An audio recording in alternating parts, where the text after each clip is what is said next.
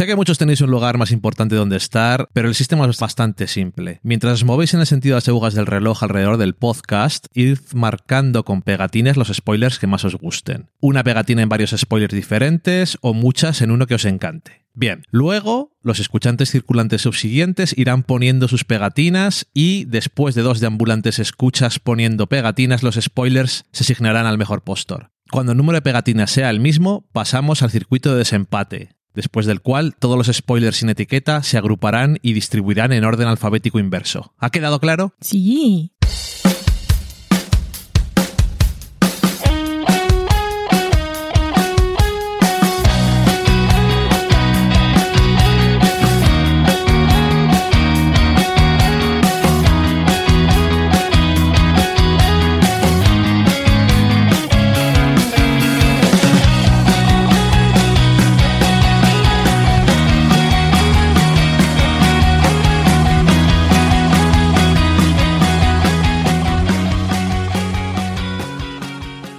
Hola, ¿qué tal? Os damos la bienvenida del sofá a la cocina y al podcast en el que comentaremos el final de Succession, que se ha acabado en su cuarta temporada, el episodio número 10. Mm, muchas cosas que comentar, un episodio de hora y media. Yo soy Vale, ¿no? Hola, ¿qué tal, Dani? Te estoy mirando, pero no te he presentado a nuestro público. Hola, soy Dani.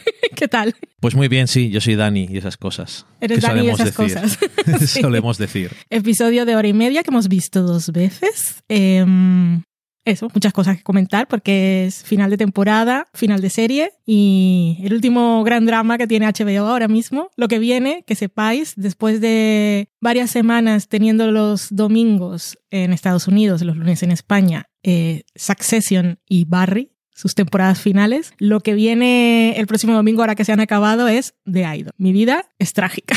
Bueno, ahora tienes tiempo para ponerte al día de otras cosas. Sí, pero bueno. Porque en fin. Idol no la quieres ver. Tremenda cosa porque ahora con el señor Discovery, David Zaslav, da miedo que no pueda haber una nueva Succession en la que el presupuesto no era un límite y podían hacer muchas cosas que hemos disfrutado durante mucho tiempo, pero no vamos a llorar por lo que no habrá, que no sabemos. El futuro es contingente, como diría Kendall. Así que mm, hablemos de este episodio. Primero así en genérico. ¿Te ha gustado como final de la serie? Sí, Elabora, por favor. genérico, sí. Sí, me ha gustado como final de la serie. Me parece que es un episodio que tiene que, como decíamos en la semana pasada, tiene que terminar con lo que es la trama de esa temporada y lo que es la trama de toda la serie, de el sucesor. Y para mí lo hace, pues, como eso que dicen de las cosas, estas buenas que no son previsibles, sino que son inevitables. Y, Y aún así sorprendentes. y aún así sorprendentes al mismo tiempo, pero lo ves y dices, es que hay cosas que no podían acabar de otra forma. Ujú. ¿Podían haber acabado de otra forma? Sí, pero no. Y, y bien, porque ahora esta segunda vez que lo he visto, también he estado pensando en una cosa así general de qué es lo que creo que me ha querido decir un poco la serie. Y he llegado a una conclusión que a lo mejor no tiene ningún tipo de base, pero bueno, a pesar de que ha pasado un cierto tiempo eh, desde que lo vi la primera vez y lo he vuelto a ver hoy, aún así, pues eso, no estoy seguro porque seguramente haya muchas interpretaciones posibles de todo esto, pero me da la sensación de que viendo quién ha terminado arriba, es una serie que ha premiado a los personajes que han sabido cambiar de alguna forma. Ok. O los que más han cambiado desde que les hemos conocido, porque no se han quedado atascados en los mismos patrones de siempre. Y al final, Y a lo- los que has- han sabido adaptarse mejor también. adaptarse mejor y, No con berrinches de Bloodline. y es que al final eh, The Kids estaban han estado al final atrapados en la misma cosa que han estado toda la vida y no han conseguido salir de ahí. Han estado a punto de alguna forma, pero realmente tampoco iban a salir de ello, aunque hubiera acabado de forma distinta. Y, y sin embargo, pues Tom ha sabido adaptarse, pero también ha sabido cambiar una cosa por lo menos, que es su relación con Shiv. Hmm. En el sentido de que ya no es tan sumiso a ella y sin embargo ha sabido utilizar esa característica que tiene él para ser el perfecto elegido porque puede aguantar cualquier cosa. Que no es un no es un trabajo ideal, no es un sueño lo que le han vendido.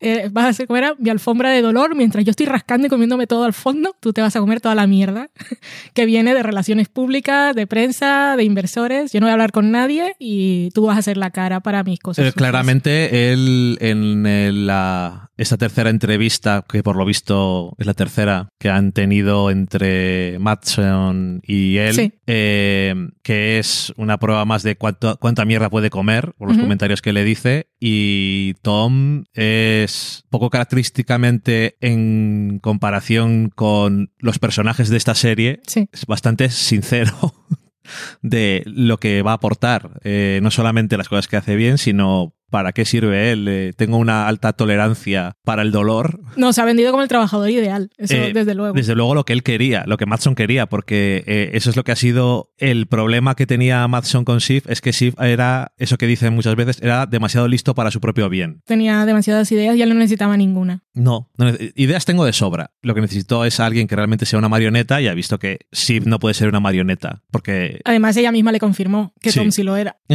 Está dispuesto a comerse la polla más grande de la habitación. Lo que haga falta. Que la, esto que le dice Matson, parece una prueba. Matson es, es un creep, ya lo sabemos. Seguro, seguro que tiene algunos delitos sexuales por allí. Eh, es también muy awkward. Eh, esto nos, la conversación que tiene con Tom nos confirma, para los que aún tenían dudas, que aquello que le contó a Shift de los litros de sangre no era, no era un farol, ni era, ni era una prueba, eso era verdad. Y en este caso con Tom lo que le dice sobre su mujer, eh, como estábamos comentando cuando vimos el episodio por segunda vez, aparte de que es totalmente verdad porque es un, es un millonario y no tiene ningún problema en decir lo que piensa y en molestar a la gente, pues le dice, es un poco incómodo para ti, I don't care, ¿no? Pero, Somos hombres. Sí, eso es lo que le dice Tom. Pero em, es una prueba también para ver cómo reacciona él, porque ni Tom, ni Tom, ni Kendall, ni Roman, que no, no estarían en una situación así, pero un tipo de comentarios de esos no enseguida explotan. Y Tom sabe mantener la compostura. Sí, exactamente. Es que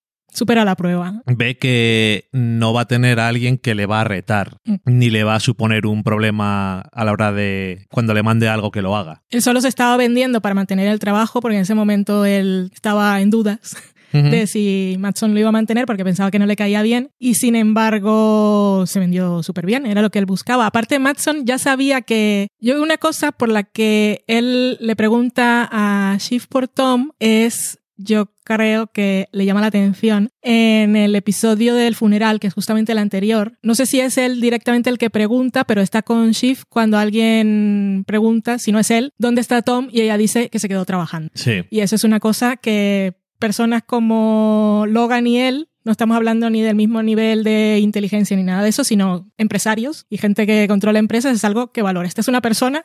Lo mismo, la misma razón por la que Logan decidió que Kendall no iba a ser su, el, el CEO en el primer episodio de la serie fue porque decidió ir a su cumpleaños en lugar de quedarse cerrando lo de Bolt. Y en este caso, Matson se quedó con la copla de que Tom no fue al funeral de su suegro a acompañar a su mujer, que es una Roy, porque se quedó trabajando porque entendió que era lo más importante. Sí, y ahora que has dicho lo del primer episodio eh, y de Volter, que varias cosas de la serie vuelven otra vez. Mm. Hagamos guiños, comentamos todas así las cosas y después nos vamos a, lo importante. Para empezar, eh, Lawrence de Volter es mencionado otra vez porque de alguna forma se te puede olvidar que es una figura que está todavía dentro de, de la empresa de alguna forma y luego, por supuesto, todo el tema con no solamente lo que decías tú el otro día, hizo Kendall eh, con el camarero, sino cuando se lo contó a ellos. Sí. Que, bueno, es que... Eh, no vayas a esa escena. Vamos, no voy a esa escena porque eso es, otra cosa. Yo tengo guiños apuntados. Adelante. Por ejemplo, uno es que en el primer episodio eh, Logan está recién mudado a ese apartamento y en, esta, en este final vemos a Connor que se está instalando en el mismo apartamento, también está en mudanza, que es,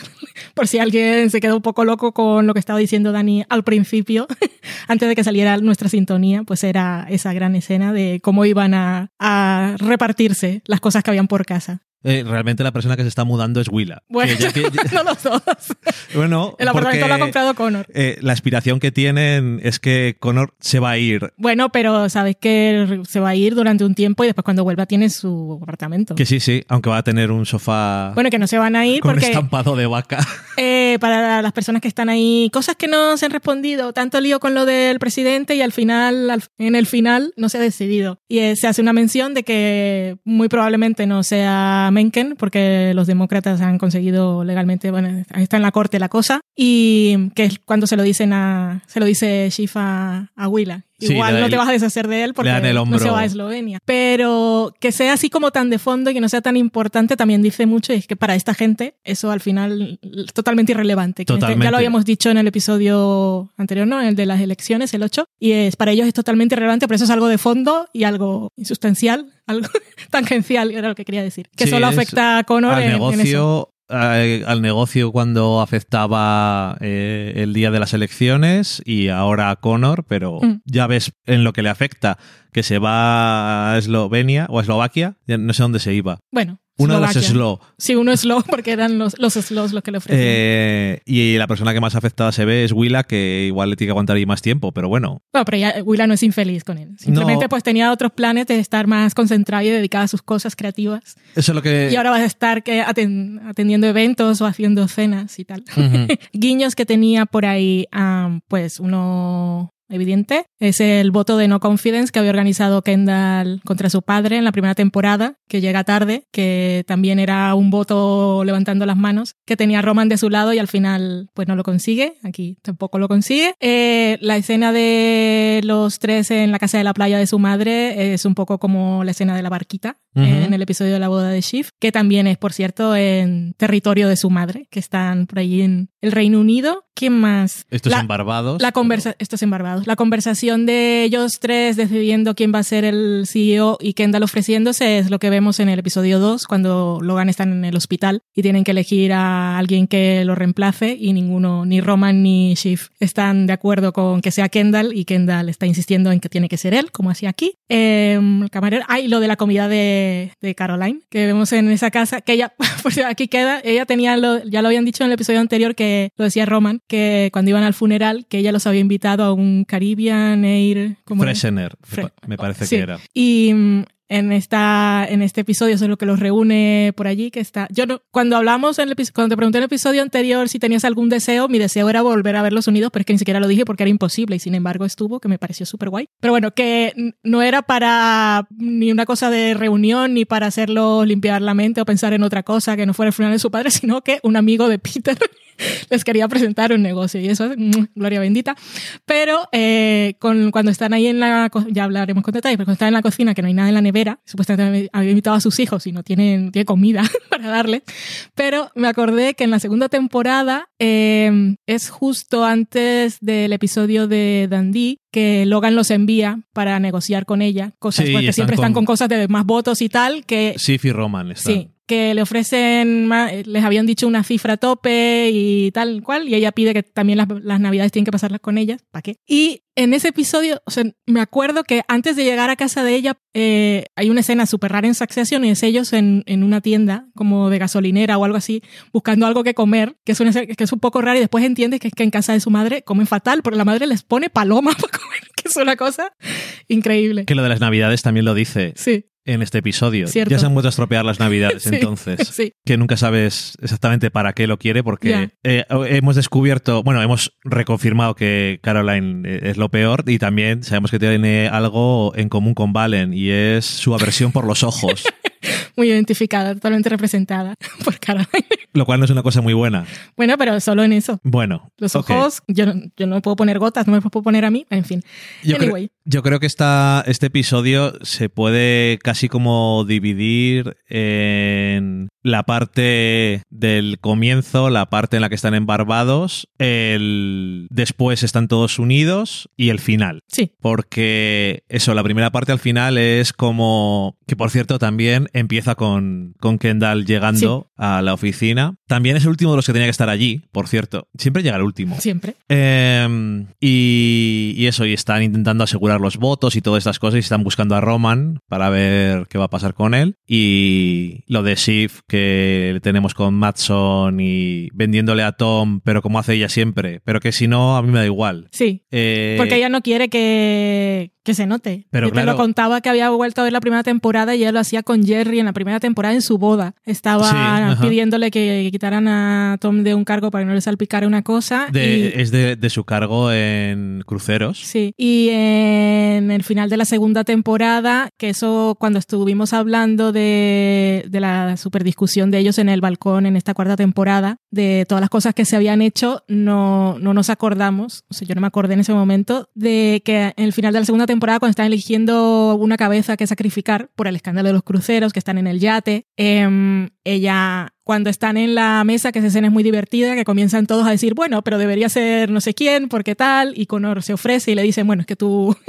tú no eres, no eres suficiente, nadie va a aceptar esto. Y ella en, esa, en ese momento público, alguien dice Tom y ella no lo defiende, incluso como que dice, sí, es una buena opción sacrificarlo. Y Tom se queda con eso, pero sin embargo cuando está en privado con Logan, le dice cualquier otro, incluso Kendall, pero por favor Tom no. O sea, ella siempre lo ha defendido y siempre ha estado intentando mantener, ella es la que lo ha hecho subir en la empresa y ha mantenido su puesto, pero no lo sabe. Pero es que, claro, podríamos argumentar que ese es uno de los problemas fundamentales. Sí. Que tiene la relación entre los dos y el, la base de las dudas que tiene Tom en cuanto a Shiv. Y es que nunca la ha oído decir nada bueno de él. Y todo lo que ha dicho a favor de él lo ha dicho eh, En privado. a otra persona diferente, en privado, y la mayoría de las veces, quitando esa vez que habla con Logan, como dejándolo caer. Y Sí. diciendo, bueno, pero si no, que a mí no me importa, ¿eh? No, en el caso de Jerry sí fue muy directa. Sí, sí, sí, es verdad. Sí, porque y al final lo hacen. Pero eso que Tom nunca sabe nada de lo que ha hecho Sif por él Hmm. o lo que ha intentado hacer. Y básicamente, cuando le recrimina lo de estás dispuesta a, a verme en la cárcel, ella Sí. le había dicho a Logan que, Sí. que todo el mundo menos Tom, que también es una cosa que le quitó credibilidad delante de, de Logan porque no Sí. sabía decidir. Porque no era, él estaba buscando killer y ella no, que incluso él se lo dice directamente, eh, para hacer este trabajo tienes que tomar este tipo de decisiones. Y ella, sin embargo, no las. Simplemente Correcto. pide, por favor, Tom, no. Y, y al final eso que dices, es normal que él piense que no, que ella no le quiere. No, porque se lo ha dicho. Y se lo ha dicho, además, directamente también. De broma, la boda. de broma y en serio. O sea, de broma entre comillas y, y en serio. Bueno, y el día de la boda de su madre también, con el discurso que le da. Sí. Y, y claro, la vez que más, y no se puede decir a la cara tampoco, pero la, la vez que más sincero ha sido con ella, al revés, eh, la vez que más sincera ha sido con él ha sido cuando le llama por teléfono. En este episodio. Y es antes de todo. O sea, en este momento no era, no era un move. No, No tenía ningún interés personal. era de verdad diciéndole que sería, así como de broma, dice, sería muy convenient, nos Sí. vendría muy bien Sí. para los horarios. Y dice Tom, por fin te has enamorado de la facilidad de los horarios y tal. Mm. Pero claro, eh, es un... Sí, pero después de las bromas dice que sí, le gustaría tener una relación en serio. Sí, sí, lo dice, pero Y es él- un poco... Y él tiene los ojos llorosísimos. Son tan bellos los dos que son unos actores. Pero claro, es lo, eso que dicen de too little, too late. Ya. Eh, han pasado mucho tiempo y, y Tom ha cambiado ya lo que Mm. puede coger de ella. Pero que está, es muy curioso cuando le está diciendo eh, eso, cuando se está abriendo casi, no por primera vez, pero bueno, Casi, sí. casi por primera vez, eh, que le está diciendo cuáles son los miedos que tiene ella Mm, de, de underneaths, Sí. o sea, las cosas que la gente no dice. Y que ahora que ya lo hemos dicho todo y hemos hecho todas las cosas malas, literalmente para ellos han dicho, eso seguro, y hecho todas las cosas Sí. peores que pueden hacer, eh, ya somos libres. Mm. Que es una forma un poco optimista, quizás. ¿no? De verlo. Y. Pero sí. Pero no, sí, es verdad, pero que cuando te han dicho todo lo peor y te han hecho todo lo peor, tampoco igual te apetece estar con esa persona. Ya. no sé. Pero es un poco.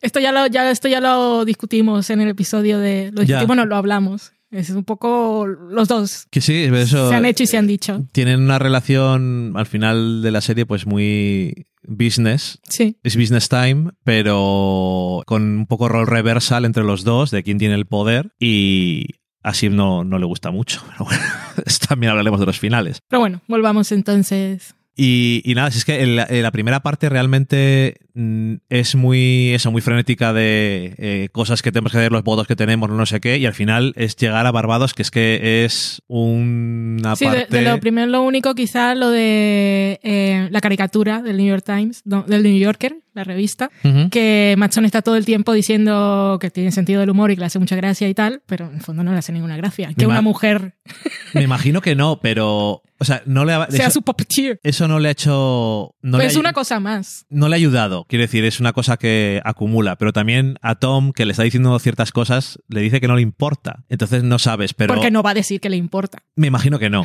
Pero claro, como le... pues Sí, supongo que no. Eso, en cualquier caso, que, que no es una cosita más. ayudar no ayuda. Es, acumulativo. En este episodio hay muchas cosas que se acumulan. Eh, literal. sumando a la pila. Literal. Y probablemente una de las cosas más eh, discutibles y tal que tiene este episodio, yo creo que también es un tema de acumulaciones y ya lo hablaremos. Es que eh, Vamos a Barbados. Barbados es, es una. Es un tramo del episodio que tiene de todo. Porque. Primero está bien porque Roman se fue a esconder al único sitio que sabía que sus hermanos no lo iban a ir a buscar. Él realmente, él realmente no quería que lo encontraran. Y Caroline los llamó porque él no quería lidiar con un solo hijo que estaba fragile. A ver, eh, a, a Roman no le podían hacer un pitch. Exactamente. Que tiene unos márgenes muy cremosos. Es de verdad. Em, Por cierto, como curiosidad, en la cuenta de Instagram de Success- Succession Fashion, que es una persona que dice que no tiene nada que ver con el equipo de la serie, pero después de cada episodio te pone qué marca es la ropa que llevan los personajes principales, cuánto cuestan y ese tipo de cosas. Y es muy curioso porque la camiseta que lleva Roman en este episodio cuesta 13 euros, no es de ninguna marca. Mira, estupendo. Eh, que siempre me hace gracia, no sé si me hace gracia es la expresión correcta, pero me llama la atención el cómo son conscientes los demás hermanos de la fragilidad eh, psicológica que tiene Roman, porque cuando llega... Saben lo que ha pasado y ellos mismos han jugado. Y, lue- y luego cuando llega eh, Kendall está diciendo, ya le has metido el destornillador y le has abierto y, les ha- y le estás comiendo la cabeza y saben que es una persona frágil. Al mismo tiempo acaba recomponiéndose de alguna forma, pero es demasiado frágil. Y lo vemos al final porque realmente no se recompone. Ya, sí, Roman es un mecanismo de defensa andante. Es Dice unas frases súper ingeniosas, pero es todo mecanismo de defensa. todo mecanismo de defensa y al final... Y ya eh, lo habíamos dicho en el episodio anterior que se había quedado sin batería el mecanismo de defensa. y incluso su actitud hacia la vida, el nihilismo Hmm. que tiene es un mecanismo de defensa. Si no me importa nada, nada me puede hacer daño. Correcto. De alguna forma. Y sin embargo, pues todo también eh, le hace daño. Hmm. Y, y eso es que no sé eh, ni a qué parte ir, porque es que tiene de todo. La, todas las conversaciones que van teniendo entre ellos eh, siempre son interesantes, la tensión que tienen entre Sif y, y Kendall, obviamente, pero también en algún momento incluso entre Sif y los, y, eh, y el- y los otros dos, porque les dice, como dice Roman, nos vas a dar un trabajo en el centro comercial para que aprendamos eh, el valor del dinero o algo así, ¿no? Mm. Como diciendo que está siendo condescendiente con ellos y su papel después de que ella gane. No, pero es eso, también es la cosa esa, yo no quiero que me des un trabajo, yo quiero tener el trabajo que da los trabajos. Exactamente. Y, yo no quiero trabajar, básicamente. y al mismo tiempo que eh, luego pues es le dura poco eso, pero eh, Sif también lo dice, dice, lo he hecho mejor que vosotros, he ganado, ¿por qué? Dejadme ganar, porque no me apoyáis vosotros es a que mí? ellos nunca la apoyan. Y nada más se murió papá, eh, me echasteis a mí de lado, Estuvo bien que lo hubiese dicho. tuve que hacer lo que tuve que hacer. Y luego, pues eso, ya tenemos eh, que aquí en este trozo es cuando pasa la conversación de, de Tom con Matson Y por, y por supuesto Greg. Greg Hay que hablar de Greg. Lo hemos eh, discutido en un par de ocasiones, pero primero está hablando con Tom cuando Sif eh, llama a Tom y le dice dónde está Roman. Sí, y le da la información a, A Kendall, Kendall. Porque él está jugando a dos bandos. Él juega a los dos, alguno de los dos gana, él siempre gana. él no apuesta por un caballo perdedor nunca. Y eh, luego cuando están en el bar, eh, que saca la aplicación de traducir las cosas y ve que tiene una información importante y habla con... Y siempre que habla con alguien, además de la información, siempre dice, ¿qué me vas a dar? Es que lo ha hecho desde el principio. Cuando Desde vimos el, principio. el primer episodio otra vez, está que lo mandan a casa, que lo manda Marcia a casa, cuando está en el hospital a buscar unas cosas, pero simplemente para quitárselo de encima. Y Roman le dice que traiga los contratos, que tienen que, los contratos no, la cosa que le pidió Logan que tienen que firmar para darle a Marcia algo en en el trust. Y se va y está él, se queda ahí perdiendo el rat. Y después lo llama Shift y le dice que no, que no los traiga, porque ella no lo quiere firmar. Y él le dice, pero Roman me dijo que los llevara, entonces, ¿qué me das tú por, por no dejarlos aquí. Entonces, desde el principio sabe, siempre cuando, y ahí ya me dirás qué, qué espacio de, de, negociación tenía él, simplemente era un sobre que no sabía que tenían, ni sabía cuál Nada. de los dos era más importante, pero él siempre que ve que tiene algo con lo que negociar, pide. Desde el principio. Y por cierto. Y así fue como consiguió el trabajo, porque le había dicho a Logan la historia y tal, después Logan se, se enfermó, en realidad no le había dicho que sí ni no, y ahí ya se presentó después, tranquilamente. Y otra cosa que sale en el primer episodio y en el último es Greg en casa de Logan casi tirando algo. Porque es Los también guiños. es una cosa que tienes que hacer cuando tienes a un actor que mide un metro noventa y cinco. Hacerle que sea torpe siempre tiene gracia. Eh, Y siendo tan grande eh, que me hace gracia porque, como decíamos el otro día también, o te lo decía a ti que no sé cuándo hablo al micrófono y no, que Greg siempre ha estado presente por alguna razón u otra, siempre que hay alguna información importante que nadie más sabe, siempre está ahí por lo que sea. Que me hace gracia porque es, lo, es el más grande de todas las habitaciones y siempre está ahí. pero le razón. ignoran. Sí, debe ser eso, sí. Le ignoran, no le consideran algo importante. Y sin embargo, eh, en esta última temporada se han dado cuenta, eh, Shiv se ha dado cuenta de lo importante que es que Greg sepa cosas, eh, Roman, Tom, eh, Kendall, Sí. todos se han dado cuenta de que siempre está ahí. Y Tom también se ha dado cuenta, Sí. porque ha dicho, tú eres un, ca- eres un cabronazo, Hombre, pero es que él, él le pero dio... le- útil. le dio, por supuesto, se enfadó porque tuvo que decirle a Shiv que él claramente tienen esa escena en casa de Connor ahora en que ella le está diciendo que todo se ha ido un poco a la mierda y él ya sabe que es él, pero sin embargo no se lo dice. Que yo cuando lo vi la primera vez pensaba que él se lo había dicho enseguida y ahora que lo vi la segunda vez ella sigue hablando, sigue hablando, sigue hablando y él ya lo dice cuando Cuando mencionan a Greg. Exactamente. Entonces, eh, cuando se van al baño a la pelea Dogma, que es muy divertida, em, es normal que le esté enfadado porque Greg les ha dado tiempo de, de moverse y quitarle el puesto. Pero cuando decide abrirle la puerta otra vez, que es normal. O sea, tienes esa persona que realmente está dando información al mejor postor, pues mejor tenerlo de tu lado siempre, que del lado contrario, porque Realmente es eso, tener de tu lado a Greg es mejor y está demostrado. sí. porque se le caen encima las informaciones y al final, que por cierto la pelea Dogma obviamente recuerda a la pelea que tienen Cierto. un poco con las botellas y todo Sí. eso en el episodio El Panic Room, del Panic Room, El entre, Safe Room se entre llama. comillas, Safe Room, segunda temporada. en la que puede, Me tengo que verlo otra vez, ese episodio es divertidísimo. puede entrar un niño con una bomba tranquilamente por la ventana esa que tienen. Eh, pero eso, que eh, cuando Kendall le dice a Shiv la información, obviamente dice, a ver, Es que cuando lo vi me pareció tan mm, guionistas buenos saben, porque es que nos dan eso que a nosotros nos da nostalgia verlos a ellos mm, regresar a esa época de la infancia, porque es como la inocencia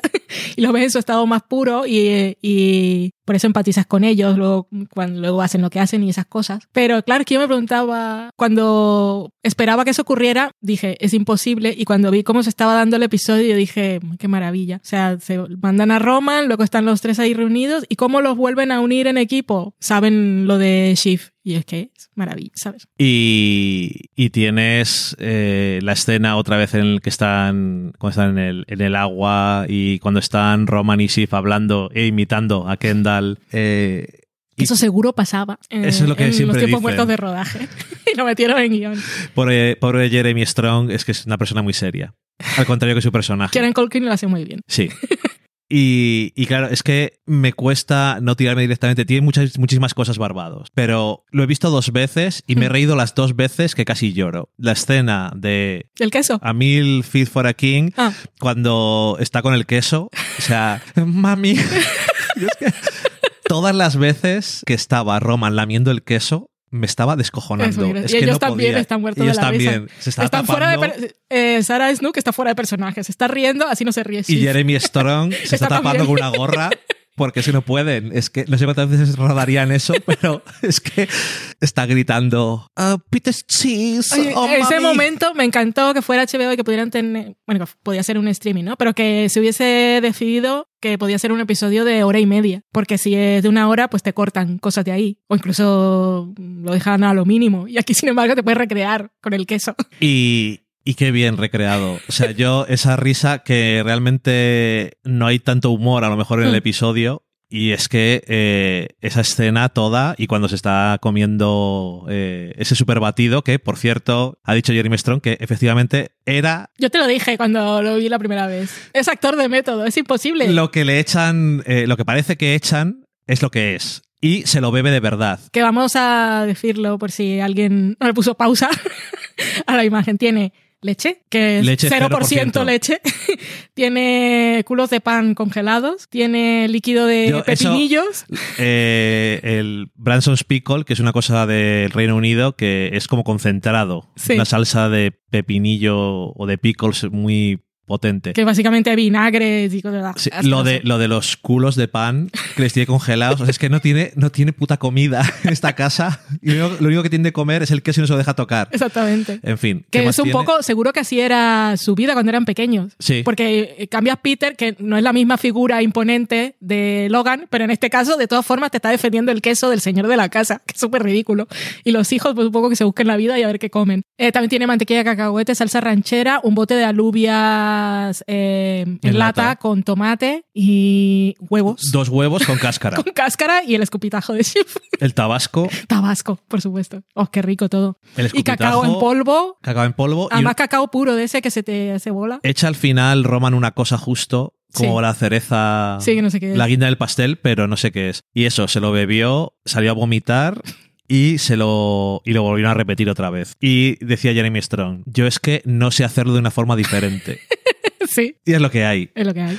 Pero bueno, yo me alegro, Sí, francamente. hombre. porque además cuando le están viendo bebérselo, es todavía más creíble que están mirando a ver si se lo está Sí. bebiendo de verdad. Dicen, "Este está, está tan chalado que se lo va a beber de verdad. Es correcto, se lo va a beber de verdad. En fin, que yo esa escena, toda la escena que están ahí cuando baja la madre, Niños, que estáis haciendo ruido, estoy molestando a Jonathan que quiere dormir, al amigo de Peter. Y de verdad. lo hemos repetido un montón de veces, me di cuenta viendo este episodio, que realmente es un tema de la serie. Lo hemos repetido, no, en- en- no sé si en todos los episodios o en casi todos, eh, verles actuar como niños. Mm. Realmente están totalmente atrofiados emocionalmente. Sí. No han recibido nunca amor, ni de su padre, ni de su madre.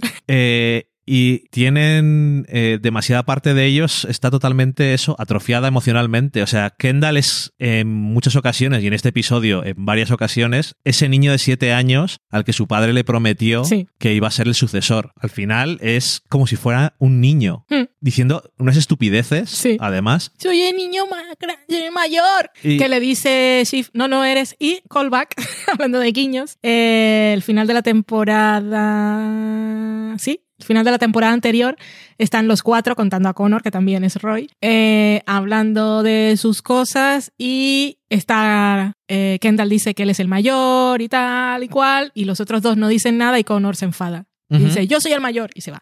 Bueno, dice más cosas, ¿no? Pero en ese momento nadie, nadie se da cuenta de que ahí está el mayor y no es Kendall. Y Es esta correcto. vez Shift le dice, no, no lo eres. Yo también me reí cuando dice, I'm the oldest boy. Y yo, pero ¿qué clase de argumento es este, por favor?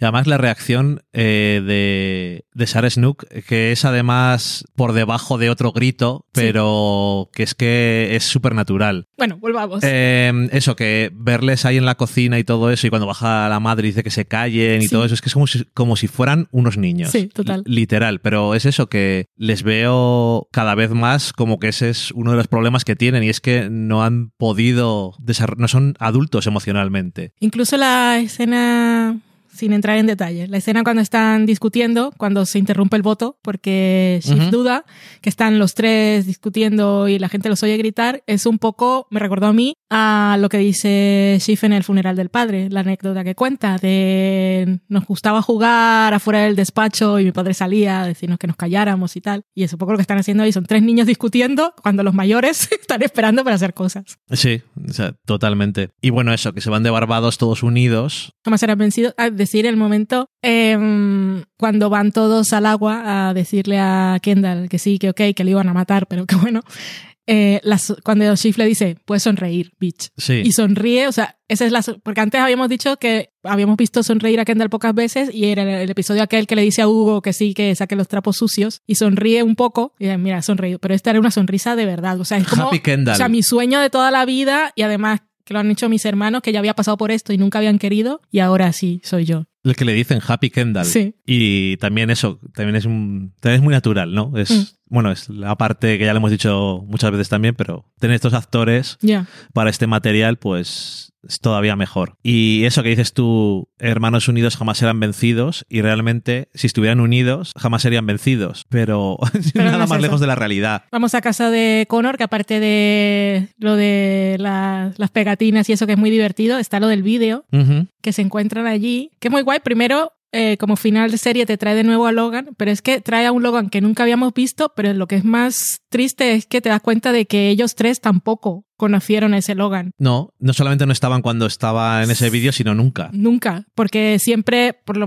lo que nosotros vemos en la serie y lo que te- entendemos que era su vida, era siempre manipulaciones y siempre cosas de empresa y siempre discutiendo y el fuck off y juegos mentales. Y en este vídeo ves a un Logan que entiendes por qué, aparte de ser el peor mal del mundo, como dice su hermano, creando un imperio y de la comunicación y ese tipo de cosas, eh, entiendes el carisma que tenía para otro tipo de personas, porque no se llega tan... Sí se puede, siendo solo un bruto, pero generalmente sueles tener algún tipo de carisma, al menos para tu equipo. Alguien tiene que seguirte. Tú Exactamente. solo no lo puedes hacer. Y ahí lo ves esencialmente distendido, con Kerry, pero eh, están todos los de la vieja guardia, los principales, pero es que está Connor. Y entonces eso es, o sea, Connor que siempre decía que su padre no lo quería, él mismo no sabe que su padre sí lo quería porque lo permitía estar, le permitía estar en esos momentos. Y claro, eh, Connor es el único de los hijos que no tiene ningún motivo añadido para estar con su padre. Normalmente, a veces, a veces sí, ¿no? Pero no es como los otros que quieren que les diga que son los sucesores. Sí. Él nunca ha tenido esas aspiraciones. Y si la tuvo, nunca fue capaz de decirlo porque sabía que no, que no iba a tener la oportunidad. Pensó, bueno, eh, lo mejor que le pudo pasar, Sí. pensar en una cosa diferente en la que volcarse. Mm. Y fue la política que también... eh, Eso fue última hora, pues comprar. Es un fracaso, pero bueno, en hacer otra cosa, en tener un rancho, rancho. extraño, en ser mecenas de una dramaturga Sí. novicia y ahí estaba con su padre. Dice, ¿cuándo es esto? No lo sé, hace unas semanas. Es que es como le falta decir, he estado tantas veces cenando allí Sí, sí. y te da la sensación también a veces de que es en contraste con las escenas esas que hemos visto de Logan, como cuando está al final de un episodio de esa temporada viendo la tele él solo Sí. y tal. Claro, eso hace menos tiempo. Hmm. Eso hace siete, ocho días. Sí, Entonces, pero bueno, es verdad. hace nada, ¿no? Sí. Porque este episodio son dos días, Sí. el último episodio, porque duermen en Barbados y el día siguiente es la... La junta. Eso, la junta. Y, y bueno, ahí en casa de, de Connor es lo del vídeo, es la escena de Shiv y Tom, Sí. que le dice mm, fuck you. Que en ese momento después cuando ella se, cuando se entera, la cámara la sigue de espaldas con el plano típico de Logan. Sí, Que el- la primera vez que vi el episodio no estuve pendiente de eso y en este segundo sí, y es la única que lo tiene, que no es porque vaya a ser la sucesora, sino que nos está diciendo que va a tener algún tipo de poder, algún tipo de decisión en lo que viene. Porque ni siquiera a Tom le dan ese plano, le dan el plano de frente. O sea, en realidad no hay ningún Logan. y la... ya. Y la... Y a Kendall lo intentan hacer en un momento que está en la oficina, pero no está centrado. La cosa es que esté centrado. La, la cara y la decisión que tiene Shiv en ese momento Y lo que le dice a Tom, Sí, digo, pero después de terminar de hablar con él, la Sí. cara y la decisión que tiene de vamos a irnos de aquí, a reventarles todo el negocio y después pues llegamos a, a otro momento diferente. mucho tele que cortar. Aquí hay mucha tela que cortar, sí, pero yo creo que a partir de que llegan a- al despacho es cuando empieza la parte esencial de lo que es el final de la serie. Sí. Y decías tú antes lo de que cosas que son eh, acumulativas, eh, cuando hablábamos de Madson, o igual también cuando hablamos de Tommy y de Shiv, hay cosas que se acumulan. Mm. Y en este caso yo creo que también pasa con Shiv. Yo creo que una de las, no sé si incógnitas o una de las cosas que mucha gente se puede preguntar a lo mejor viendo el episodio es qué, es le, qué le hace cambiar a Shiv de opinión. Sí, sin hablar así mucho en... Me imagino que, por lo que he visto en redes sociales y en artículos, es lo que la gente... Porque no,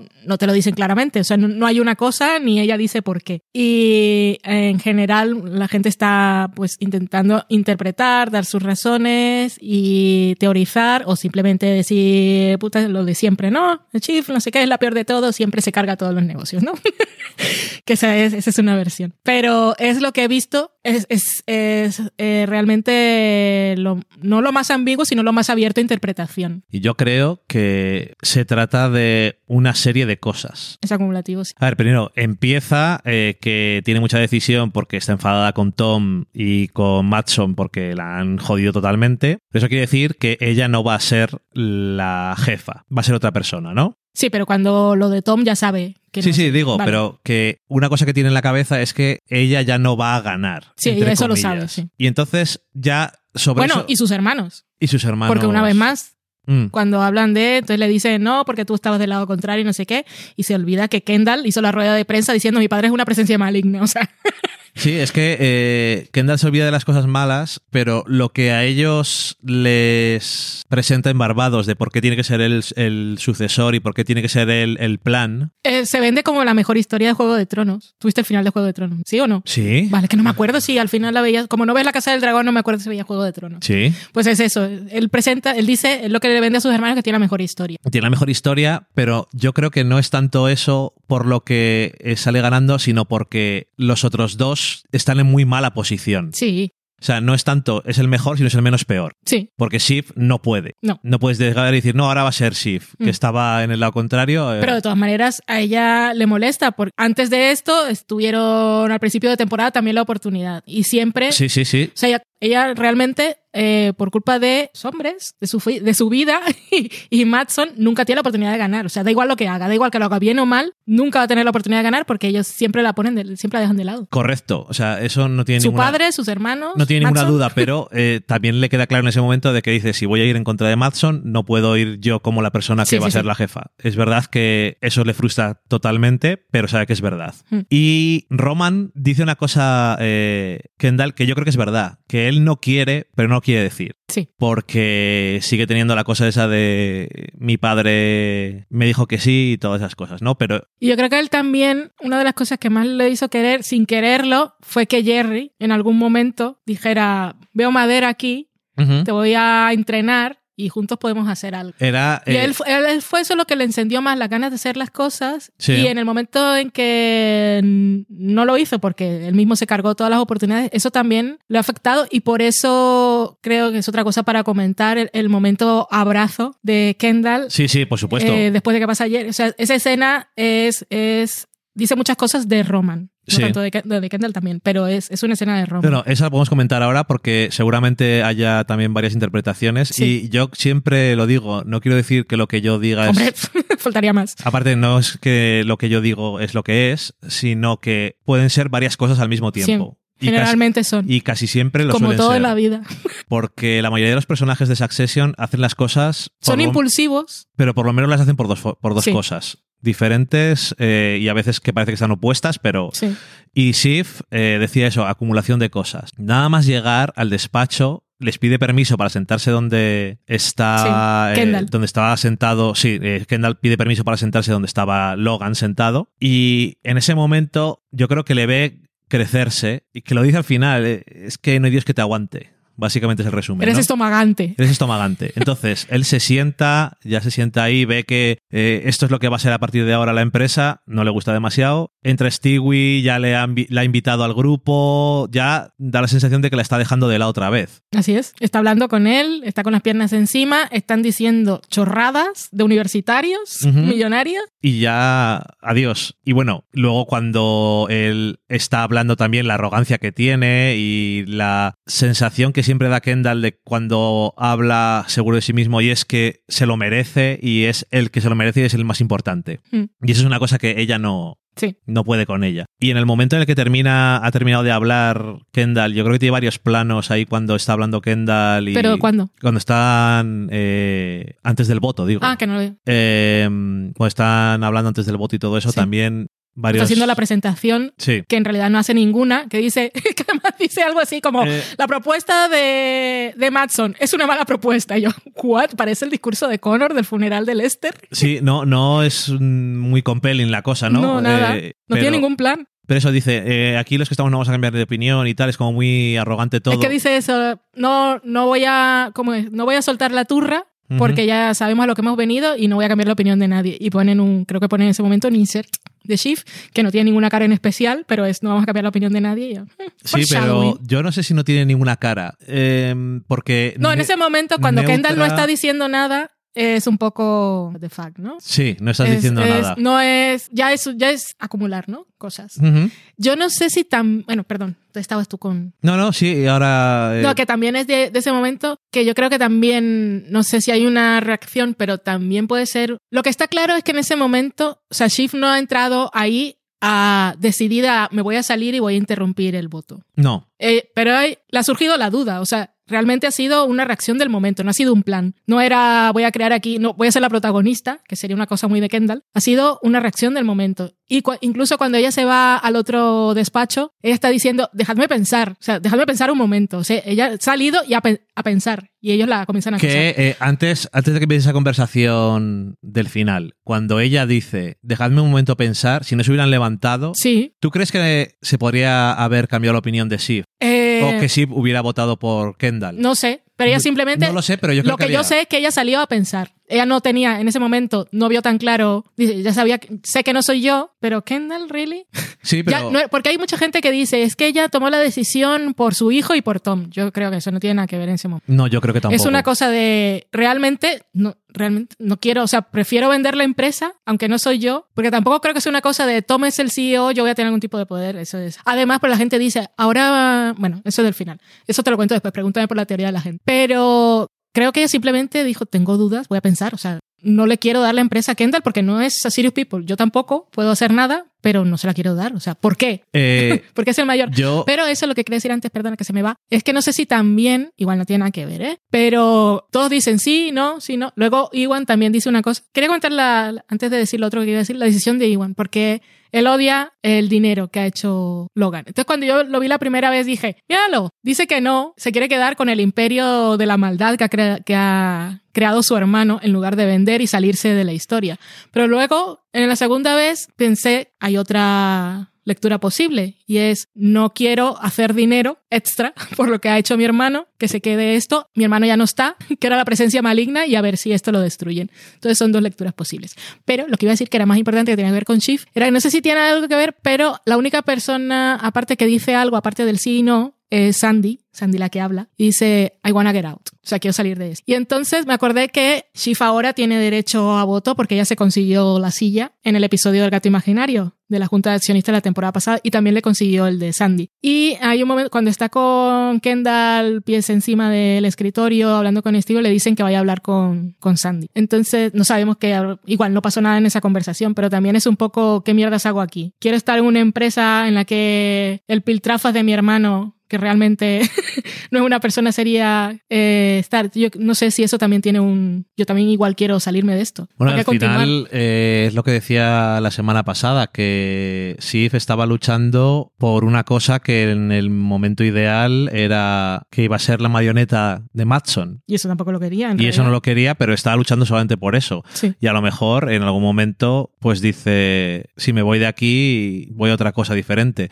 Yo lo de la lo de Tom y su hijo, eh, no digo ni que sí ni que no, aunque a mí no me parece que sea un factor determinante, pero también puedes decir otra cosa, puedes decir que es otra cosa de la acumulación, no lo sé. O sea, hay muchas. Yo no sé hasta qué punto eso es un. Yo creo que no es un factor, pero. Pero también eh, es eso, de- a veces pasan cosas tan rápido que en realidad no tienes tiempo de procesar punto uno, punto dos, to-do list, pros y contras, es una cosa más instintiva, Sí, pero por eso también se va. más de gut. Por eso también se va, dice, me tengo que ir a pensar. Sí, Y yo por eso creo que había una posibilidad, por pequeña que fuera, de que Sí. si lo hubieran dejado pensar. sí, porque si no, no lo piensa. Si, si tenía claro, no, no habría salido a pensar. Y lo que pasa es que solamente por Kendall seguirla, eh, confirma todo y no Sí, solamente porque eso. ahí, ahí también se van acumulando las cosas. Primero las reacciones de él, que no tiene argumentos, I'm the oldest boy, y luego la final, que cuando ella le dice, que ella en realidad, cuando le dice, tú no puedes ser CEO porque has matado a alguien, puede que sí o puede que no. Porque ellos saben que al nivel en que ellos están, esas cosas, o sea, si eso ya está tal, no pasa nada. Y es un poco raro que lo haya sacado ahí. Pero también yo creo que eso es un poco reacción, como cuando le dijo a, a. ¿Qué fue lo que le dijo a Tom? También le dijo una reacción de esa, que fue una cosa que. Bueno, cuando. Creo que fue en la discusión del día de las elecciones, que también le. Fue lo que le dijo que estaba embarazada. Ujú. Que no tenía planeado decirlo en ese momento. Se lo Sí. dijo porque no tenía más cartas que jugar. Y entonces sacó unas, unas chungo de la manga, ¿no? Y en este caso, cuando está viendo a ver qué le dice a Kendall, ella tampoco, ella no dice, no te voy a votar porque has matado a alguien. Eso no no les importa realmente, sino que es algo que le sale al momento como argumentos. Déjame pensar. Mientras tú estás gritando, yo estoy intentando pensar qué es la decisión que voy a tomar y por qué. Pero no la deja, se lo dice. Y que- entonces él le dice que no, que era mentira. Entonces ahí es cuando eh, Roma también dice, no, Dice, yo no, tampoco. vota que no. no, es que de verdad, o sea, nos manipulaste. Es, un, es el momento que los reconcilió. Es un, igual es el primer momento que habían tenido en toda la serie, aparte del porro que se fumaron en la boda de Shift, de, de estar eh, de acuerdo en algo, con un enemigo común. Pero es ¿no? que eh, no solamente eso, sino aparte de lo de si hubieran dejado así pensar, a lo mejor había vuelto y no había decidido que no, a lo mejor eh, habiendo tantas razones habría dicho que no de todas formas, Sí. o que sí, vamos, a, sí a la adquisición. Pero si no les hubiera mentido sobre lo de el asesinato, por lo menos habría tenido a, a Roman de su lado Sí, en ese momento y a lo mejor eh, le- se hubiera reaccionado diciendo cómo me sacas esto, sabes lo que me destrozó todo esto, tal, y lo hubieran hecho sentir mal a ella, a lo mejor lo hubieran dado la vuelta otra Sí. vez, pero ya es el momento... sí, porque luego tiene el momento del Bloodline que le dice Roman, que Shift le dice Roman, para que está diciendo que Logan no consideraba a los hijos de Kendall su descendencia.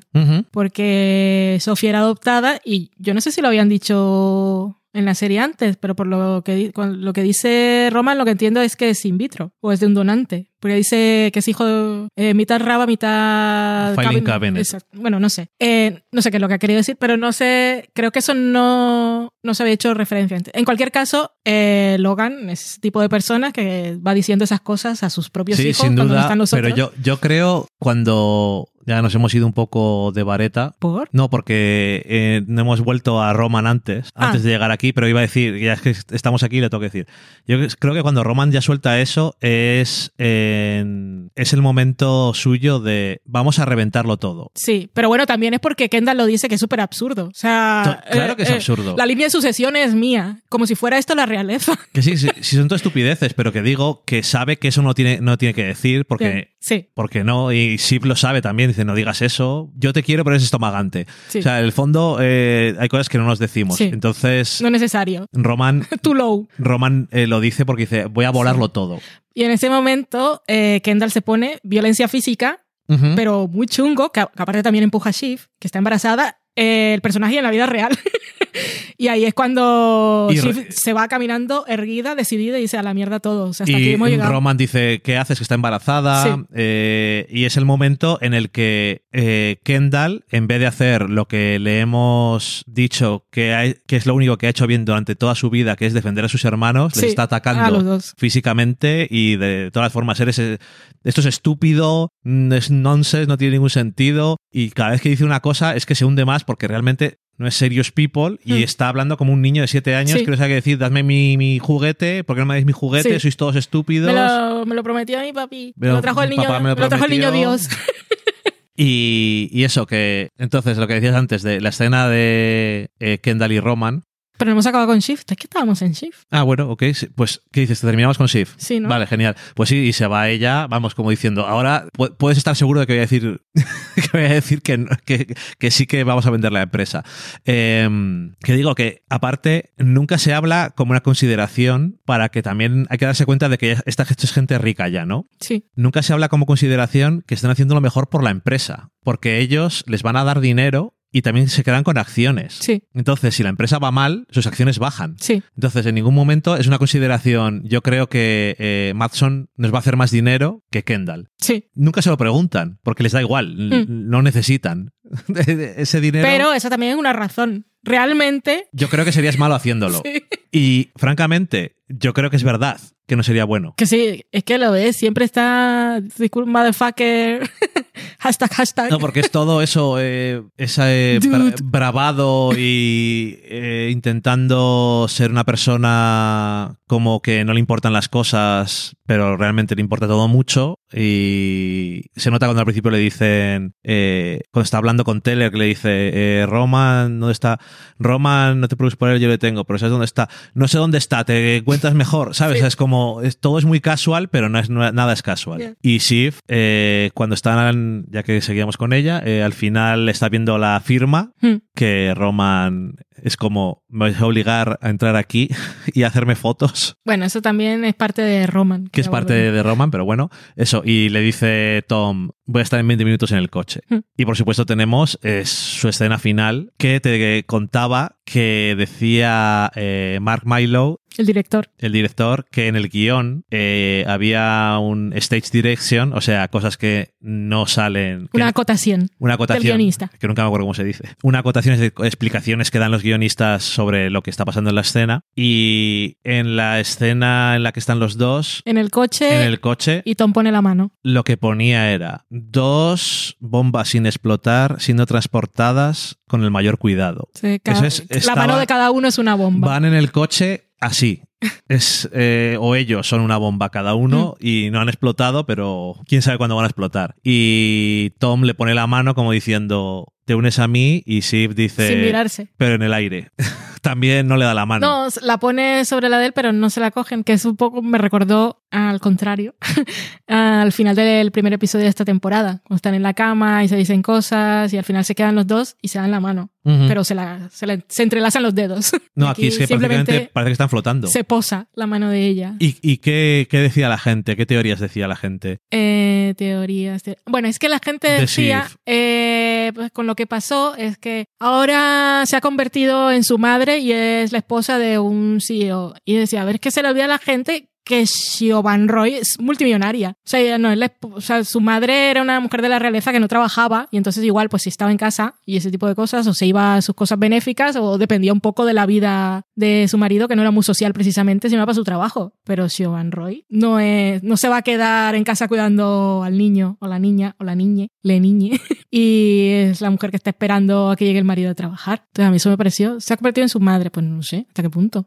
Es multimillonaria. Desde luego que es multimillonaria. No está obligada a quedarse con Tom, ni está obligada a quedarse en la casa esperándolo. No, ya le dijo a su a madre que, que no se preocupara, que le iba a hacer al estilo de, Lo haga o no lo haga, pues es una cosa que no ha el pasado. estilo de la familia. Que también puede ser porque es lo que he aprendido. Pero, pero eso. Tampoco creo que haya. O sea, todas las cosas, todas las interpretaciones eran como muy la mujer em- embarazada. Creo un poco así. O que, había tomado la decisión por su hijo y pues su- porque es que ella también sabe, así como sabía que los cargos estos de ha llegado un señor, ha comprado una empresa y ha nombrado un presidente, es que lo pueden echar a los tres meses. O sea, su vida no depende de... O, sea, o- o que ella decidió apoyar a Tom en lugar de Kendall porque así tiene está cercana al poder. A ver, ninguno de los cuatro hermanos es pobre, Exactamente. ni quedándose con la empresa ni vendiéndola. No, eso simplemente Ya eran que ricos antes. era una Y cosa ahora- más de ego y de cosa de mi padre me lo prometió a mí o, o no quiero que lo tengas tú O- o el juguete es mío. Si consigo esto, yo soy el que quería Exactamente. papá y no a vosotros. Exactamente, pero no era una cosa de mi vida depende de esto, ni, yo ni- también- ni el sueldo. Yo también había leído a alguien que decía, bueno, esto en, en pocas semanas ya es ella la que está moviendo los, los hilos en Waystar. Y yo creo que también eso ignora completamente la nueva dinámica que tienen Exactamente. Tom y Shiv. Y Tom mm, ya no... Eso es lo que hubiera hecho antes. Sí. Haber sido la marioneta de, de ella. Y ella en realidad no creo hasta qué punto, al principio igual, sí un poco de rabieta y tal, pero hasta qué punto le importa ahora a la empresa ya que no está. Es que eso era una cosa que estaba vinculada a la familia a su padre y a sus hermanos. Ahora que ya el juguete no es de ninguno de ellos, ya no tiene ninguna razón por la que... por Yo la creo que eh, va a ser Es un poco como el trono de hierro. Va a ser un alivio. Spoiler, se quema al final. No lo tiene nadie. Yo creo que va a ser un alivio para ella y no para todos, pero yo creo que para ella al final va a ser un alivio haber salido de la empresa. Es que si Kendall le hubiese hecho caso a Naomi, en el episodio aquel cuando van a la casa de los Pierce, que están en el helicóptero, ella le dice cash out ya es tu vida, ¿cuánto es? Un montón de pasta, no sé qué, tranquilamente. Y después, en el del final de la segunda temporada, que Logan la echa del yate, le da el mil razones, que ella le dice, a Logan le gusta el Kendall destrozado, pero ella también le dice, vente conmigo. Si hubiese ido ahí, obviamente no, porque no tendríamos serie ese tipo de cosas, pero ha tenido oportunidades de escapar. Logan echaba a todo el mundo que era medio agradable con Kendall, Sí. porque le gustaba tenerle hecho un Cristo porque le hacía caso. Hmm. Y es lo que hay, pero es que Kendall, como bien dice, a la desesperada un poco, es soy un engranaje que solamente encaja en una máquina Sí, y no puedo hacer nada más con mi vida y si no me por- eh, suplica, sí, sí. por Beck, favor, ay Beg, eh, dadme, dame esto. Que ya se los había dicho al principio de la temporada. Si no, si no tengo esto, cuando estaban con The Hundred. Sí, sí, decidme si queréis hacer esto porque yo sí. necesito, necesito hacer cosas por muchas Y ahora más que razones. nunca, porque ahora con Raba está peor que nunca, sus hijos le tiene un poco de miedo. No tiene a Jess siquiera. Ni si- tiene la nue- nueva Jess tiene no se nueva le ve ni la cara. Tiene nueva Jess. Pobre nueva Jess. En fin, eh, son te he visto que era rubia. Sí, es que no se le ve ni la cara porque es que es el punto de vista de Kendall. la nueva Jess. Eh, entonces eso, eh, ahí tenemos a Sif, ya que seguíamos con Kendall y luego si quieres terminamos con... Que eso, ya que estamos y hablaremos de los demás, el, el futuro. Ujú. ¿Qué ves tú ahí? El futuro de Sif. Bueno, por lo que dice, por lo que nos dice en sus primeras escenas. Su relación con Tom, pues es, es un poco de negocios ahora casi. Pero es- tienen una relación curiosa porque realmente se han dicho de todo y se han hecho de todo. Ujú. Y sin embargo, siempre vuelven. Sí. O sea, de alguna manera sí confían el uno en el otro en algo. O sea, no a nivel personal, obviamente, porque se traicionan, pero, Pero también- como socios de algo. También ahora eh, no está en una situación en la que puedan traicionarse de esa forma. Además, sí. Entonces. Pero eh, que bueno, que, que es, es- las y- primeras veces que lo vi discutir dije que esto no tiene arreglo y sin embargo Sí. siempre Vuelven el uno al otro. vuelven. Eh, tienen un hijo en común, tienen eh, la facilidad de horarios. Igual ahora que la empresa ya no está, ya él no tiene la sombra de soy el, soy el marido de la hija del jefe, Pues también es algo, una presión, un- una cosa, un corsé que se te quita. Eso y que ella no tiene ya aspiraciones dentro de eso y que si tiene aspiraciones en cualquier otra cosa eh, va a ser separada de lo que está haciendo él. Mm. Y él no está continuamente diciendo pon una buena palabra por mí. eh, Y cuando él le dice, en 20 minutos tengo un coche, ven, o sea, si no supiera que había la posibilidad de que ella realmente fuera, no se lo diría. O sea, si después de esa conversación en la casa de Connor, eh, él realmente pensara, la he traicionado otra vez, no me va a perdonar porque él ya no tiene nada que hablar con ella. Y sin embargo, ella también está ahí, que tampoco tenía por qué estar ahí. Correcto. podía haber firmado e irse. No tiene que firmar nada, de hecho, porque no es CEO. Ah, bueno, pero no tenía que estar ahí. No, simplemente está asistiendo a eso como de alguna forma, pero, no tenía, podía no estar no allí. tenía ningún compromiso. Igual que Kendall no está. Exactamente. Y se ha quedado allí. Y luego lo que dices tú, podía haberle dicho en 20 minutos estoy en un coche. Y la primera vez que lo vi, eh, me había parecido ver que Sif decía que, que no. Hmm. O sea que. un gesto o algo. Un gesto o algo que decía que no, pero luego en la segunda vez no. Es como más. Me ha llegado esa información y ya está. Sí, Y luego acaba en el coche. está en el coche, espera. Sí, bueno, acaba en el coche de un mo- momento y está esperándola. Eh, bien, para ella no acaba, pero de alguna No forma. obtiene lo que quería, No, porque ninguna de las dos cosas, ni ser la CEO elegida por su padre, ni ser la CEO de Wayston, ni que sus hermanos, o sea, esa parte, la parte empresarial no la consigue. bueno, y está con una persona que ha conseguido. Pero si ha toma la decisión y se lo quita a Kendall, que yo creo que sí Algo del ha, poder. ha tenido decisión. Mm. Ha, sido, ha sido el voto decisivo, entonces yo creo que sí es algo. Pero ella también tiene, por lo menos inicialmente, va a tener un cierto resentimiento con Tom por haberla traicionado esta vez. Seguro. Y, Esta semana ha sido muy complicada. y un resentimiento porque él tiene el trabajo que ella quería. Pero, Pero- llegará un momento que dirá, ¿realmente lo quería? No, really. No lo sé cuánto. cómo introspectivos son estos personajes de verdad a veces. Pero yo creo que es una cosa del tiempo. Así como creo que ella y Roman en algún momento igual sí podrían recuperar la relación Yo- con Kendall, no sé hasta qué punto. Yo, el único personaje que le veo que tiene un futuro posible es a Sif. Sí. Porque tampoco a Roman. No, Roman. Que Roman no quería hacer nada, de pronto le dijeron que podía hacer algo y por eso se animó. Pero realmente no lo quería. No, pero además, en... bueno, antes de su escena final, em, El abrazo. eso, el abrazo. Y la cosa de. Tiene... eh, La tirita en la te frente. voy a decir cómo lo había eh, visto yo, cómo he visto yo esa escena. Hmm. Él tiene los puntos, es, los puntos es lo, la parte importante. Porque están muy bien puestos.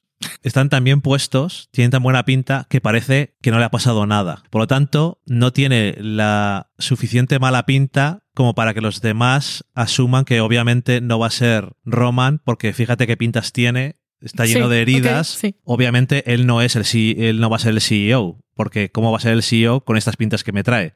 Porque si tiene muy buena pinta, la gente va a decir, ¿y por qué no va a ser él? Él también Sí. es una persona completamente viable. Sí, O sea, su obsesión es que dentro de lo posible tiene que parecer inviable para todos los demás para que esa sea la razón por la cual no para es que esa sea la razón. No que es inadecuado Sí. y que emocionalmente está completamente destruido y no es una persona que puede hacer ese trabajo realmente Sí. Y, y no lo quiere.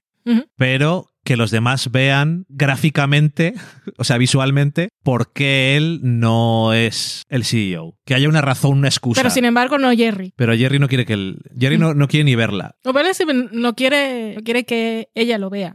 No, no quiere Ahí que ella lo vea. Dice, me voy a ir, tal. Ese, Eh, ese es el momento en el que dice "Voy a hacer el voto casting, no voy a estar presente porque no quiero estar aquí porque Jerry anda por ahí, no, no quiero que Jerry me vea. claro, es que ella le dice la última vez que habían estado juntos que podían haber hecho algo, Exactamente. pero la jodió. Mm. Y obviamente si le ve eh, con heridas y no sé qué, Y nombrando a Kendall. y no manda a Kendall, pues bueno, todo, un fracaso de lo que había conseguido. Y lo que está haciendo Kendall cuando le está abrazando es haciéndole la herida. O sea, reventa- Pero, eh, reventándole los puntos. ¿Quién empieza? Empieza Kendall. No empieza Roman. Creo que él, creo, interesante. No, no estoy, ya ahora no estoy seguro. Mi idea, o no, mi idea no. Lo que me había quedado a mí después de verlo es que eh, Kendall le pone la Estamos cabeza, hablando no del abrazo en sí, sino de, de, la posición de que el abrazo está haciéndole daño en la herida a Roman. Eso es lo que estamos hablando. Sí, pero que él, o sea, que Kendall eh, posiciona la cabeza de Roman en el hombro. O sea, Kendall entiende que es lo que necesita su hermano en ese momento. Sí, Porque es el lenguaje que se ha manejado en esa familia, Sí. O igual es el lenguaje que se ha manejado con Roman. Es lo que hacía su padre. O... o sí, o sea, es una Sí, yo creo que sí hay algo de entendimiento ahí. Lo que no sabía era si Roman eh, primero había hecho presión y después Kendall había dicho, ok, esto tal. A mí lo que me da la sensación. eh, Igual hay un entendimiento. O lo que, lo que me quedó a mí, igual hay un entendimiento, pero lo que me quedó a mí es que él le ponía la cabeza en el hombro y apretaba. Sí. Y Roman simplemente estaba quejándose, insultándole y todo eso, pero es lo que quería Sí, y ya está. Pero es, es que es- es- esta, esta gente está muy mal. ya. En fin, eh, eso que... eh, y, a, pe- y a pesar de todo eso, pues ya está. Llega a, a la mesa y dice que no. Dice no. Una cosa que en la otra mesa no pudo hacer porque como no, Lo está- intentó, estaba ahí levantando la mano y su padre... porque no estaba Kendall para defenderle. Le dijo algo y y su dijo, padre "Uh". le dijo, ya puedes no levantar la mano, Romulus. Y enseguida. Hizo así. eh, Y se, se retractó sobre sí mismo. En vez del voto, se retractó él. Que fue cuando echaron a Frank. Sí, Otra vez. tantas veces. Em, y otra vez le van a volver a echar. Sí, estaban ahí. ¿Cuál las rodeo? Como ha dicho, eh, dice Tom, yo estos dos old, old cunts, dice, old no les quiero tener Normal. respirándome en la nuca. En cambio, sí, Carolina y Jerry, o sea, Tom bien. Pero dice Jerry porque she gets it. Sí. Que es una cosa que me parece curioso, totalmente correcto, pero que es una persona con la que acaban de. eh, le acaban de dar una sanción. O sea, le- Indemnización. indemnización, esa es la palabra. Le acaban de dar una indemnización de despido del Bueno, copón. ella ahora verá. Jerry igual dice que no. Estoy tranquila ya. No, pero Me está- habéis- me- estaba por allí. Bueno, porque Eh. no, no tiene nada en juego. Da un poco igual. Mm. Está un poco despidiéndose. Bueno, no sé. Se acabó una era y ella tampoco tenía Y beef con nadie. Carolina, que Hugo le dice. Intenta, intenta conseguir el favor, pero dice, ¿y Carolina Ah, sí. dónde está? Que Ese- había leído una Tom es muy teoría. frío a veces, ¿eh? de- sí, había gente que decía que. Pero a ver si reorganiza la teoría. Había gente que decía que Shiv se daba cuenta. Sí, cuando Carolina. lle- Cuando llega Shiv a la oficina, cuando- antes de votar, antes de entrar a la oficina con Steve y tal, se encuentra con Carolina y Carolina le dice: Antes de que explote todo esto, y ahora que va a haber una nueva guardia, un poco la mierda, ¿no? Entonces, había gente, si solo lo has visto una vez, igual con la prisa y todos, eh, cuando intentas recordar el orden de las cosas te confundes un poco. Pero lo que decían era que cuando le decía Carolina eso a Shift, lo que Shift entendía era, Carolina me está felicitando porque el acuerdo con Goyo, o sea, yo voy a ser la CEO, entonces ella no sabe y lo que me pasó Kendall en el que decían que me habían borrado era mentira. Entonces que desde ese momento ella estaba planeando qué tal. Y eso no es verdad porque Carolina también se lo dice a Roman. Ya, eh, no. Pero bueno, que igual cuando ves un episodio de una hora y media que pasan tantas cosas y empiezas a pensar el por qué, es que además... Es una... te, eh, puedes confundir, pero que si alguien tiene eso ahí en la cabeza... Lo que le han pasado a Shiv, se lo ha pasado... No se lo ha pasado a nadie que está relacionado con Kendall. O sea, ella, se lo ha pasado a Carolina. Ella sabe a quién preguntarle las cosas. Y Carolina era de las que no iban a despedir. Exactamente, Carolina estaba en el bando de Shiv. Por lo tanto, no tendría ningún sentido. Mm. O sea, después de... No le ha pasado Kendall el documento por WhatsApp. No. He ido a la fuente. Eh, pues eso. Sí, eh, no, sin sentido.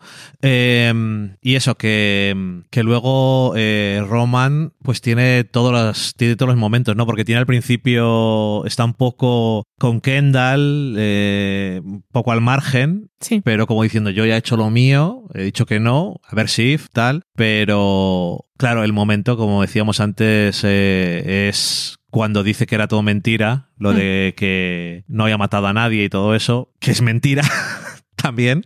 Em, porque es que Kendall no entiende eh, no entiende que el estar, o sea, no entienden cómo funcionan las emociones, no entienden que estar conectados emocionalmente es importante. Entonces, en el momento en el que piensa que eso es una debilidad, en vez de que es una fortaleza eh, haberlo compartido con ellos, lo rechaza y Roman dice, se acabó, entonces yo ya, no, y luego ya se le va, dice las cosas que no tenía que haber dicho y se empiezan a pelear, que al principio está siendo muy violento Kendall y luego es un poco como si estuvieran peleando dos, dos niños. Sí, sí, muy infantil. Están ahí en el suelo como enganchados, como... Sí, no, no se pegan de verdad. No.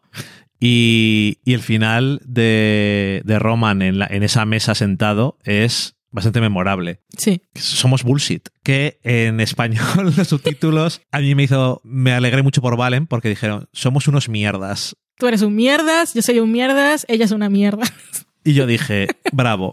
Me alegro de que la gente que no somos nada. traduce en, en HBO nos escuche, porque eso, es. eso no, no es ampliamente utilizada esa expresión. Es claramente es uno de nuestros escuchantes, así que te lo agradecemos. Muy bien. Eh, Tengo contactos con los que hacen los subtítulos en HBO. No tienes ningún contacto, simplemente te escuchan y dicen, eso de mierdas me ha gustado cuando dicen somos bullshit. Porque tampoco es la traducción. Ya. Porque ser un mierdas, ya lo hemos hablado otras veces tú y yo, no es ser bullshit. Ser bullshit es lo que también dice, no somos nada. Es todo. Bullshit. Es todo falso. es como el mago de Oz. Es, no realmente estamos vendiendo aire. Eh, y luego además dice también él, ¿para qué queremos seguir anclados a esta empresa de mierda, noticias falsas, eh, películas de... O sea, eh, como diciendo, si esta empresa es, ¿para qué la queremos? Nosotros somos bullshit, la empresa es bullshit, todo es bullshit. Y luego termina, que es una cosa que tengo que decir, no me acuerdo si lo he escuchado a Mark Milo del director del episodio o lo he leído en algún lado. no sé si en el guion pone solamente eh, Roman está en un bar, se pide un martini y sonríe. Pero desde luego, Kiran Kulkin le da bastante más de lo que pone en esa página. Si es que solo ponía eso. Y lo que quiero decir es que yo cuando veo esa escena no acabo contento por Roman. Ni estoy. No soy optimista en cuanto a su futuro. ¿Por qué no? Porque. Por cómo es Roman. Porque me parece que eh, de todo, no, bueno, de todos, todavía nos queda otro por hablar, pero está tan atrapado en sus complejos y en sus carencias emocionales que yo no sé qué le espera en el futuro, es que no puedo visualizar un futuro para él. Ya, eh, sí, eso es cierto. Cuando escribí la crítica en el español, que además tuve que ver el episodio por la mañana a las ocho y media y ponerme a escribir, también es difícil, pero tampoco quise escribir de todo, porque imagínate, escribir de hora y media, pues acabó tal. Mi conclusión al final de los tres era un poco que creo que es algo que he dicho aquí también en, en algún momento y es que eh, si terminaban cada uno por su lado y tal, o sea que en realidad la, la gran pérdida de que se venda Waystar eh, no es ni legado ni que ninguno es el CEO, sino que pierden la excusa para estar juntos. Y, Porque y el sí, que más pierde con eso es. Roman. Entonces esa, esa fue un poco mi, mi lectura inicial de, Y del final. yo lo digo porque después de la Porque sonrisa. está sin Jerry, él en realidad no tiene amigos, no has visto nunca. No, Kendall puede decir, él cree que tiene amigos, no es verdad, pero Shift tiene novios y esas cosas, pero es que a Roman... y un marido. Eh, bueno, sí, pero aparte hablo de amistades y eso, eh, por no decir, obviamente, Román no tiene pareja, pero es que nunca has conocido a nadie. Mi amigo estudió conmigo, fuimos de viaje, o sea, nada. No, la persona de la que más cerca ha estado ha sido con la que estuvo en el programa de aprendices. Sí, podéis otra vez. que ganaron. Eh, pero yo eso que cuando se apaga la sonrisa de Roman después, justo al final de su escena final, Pero creo que puede ser opti... Perdón, perdón.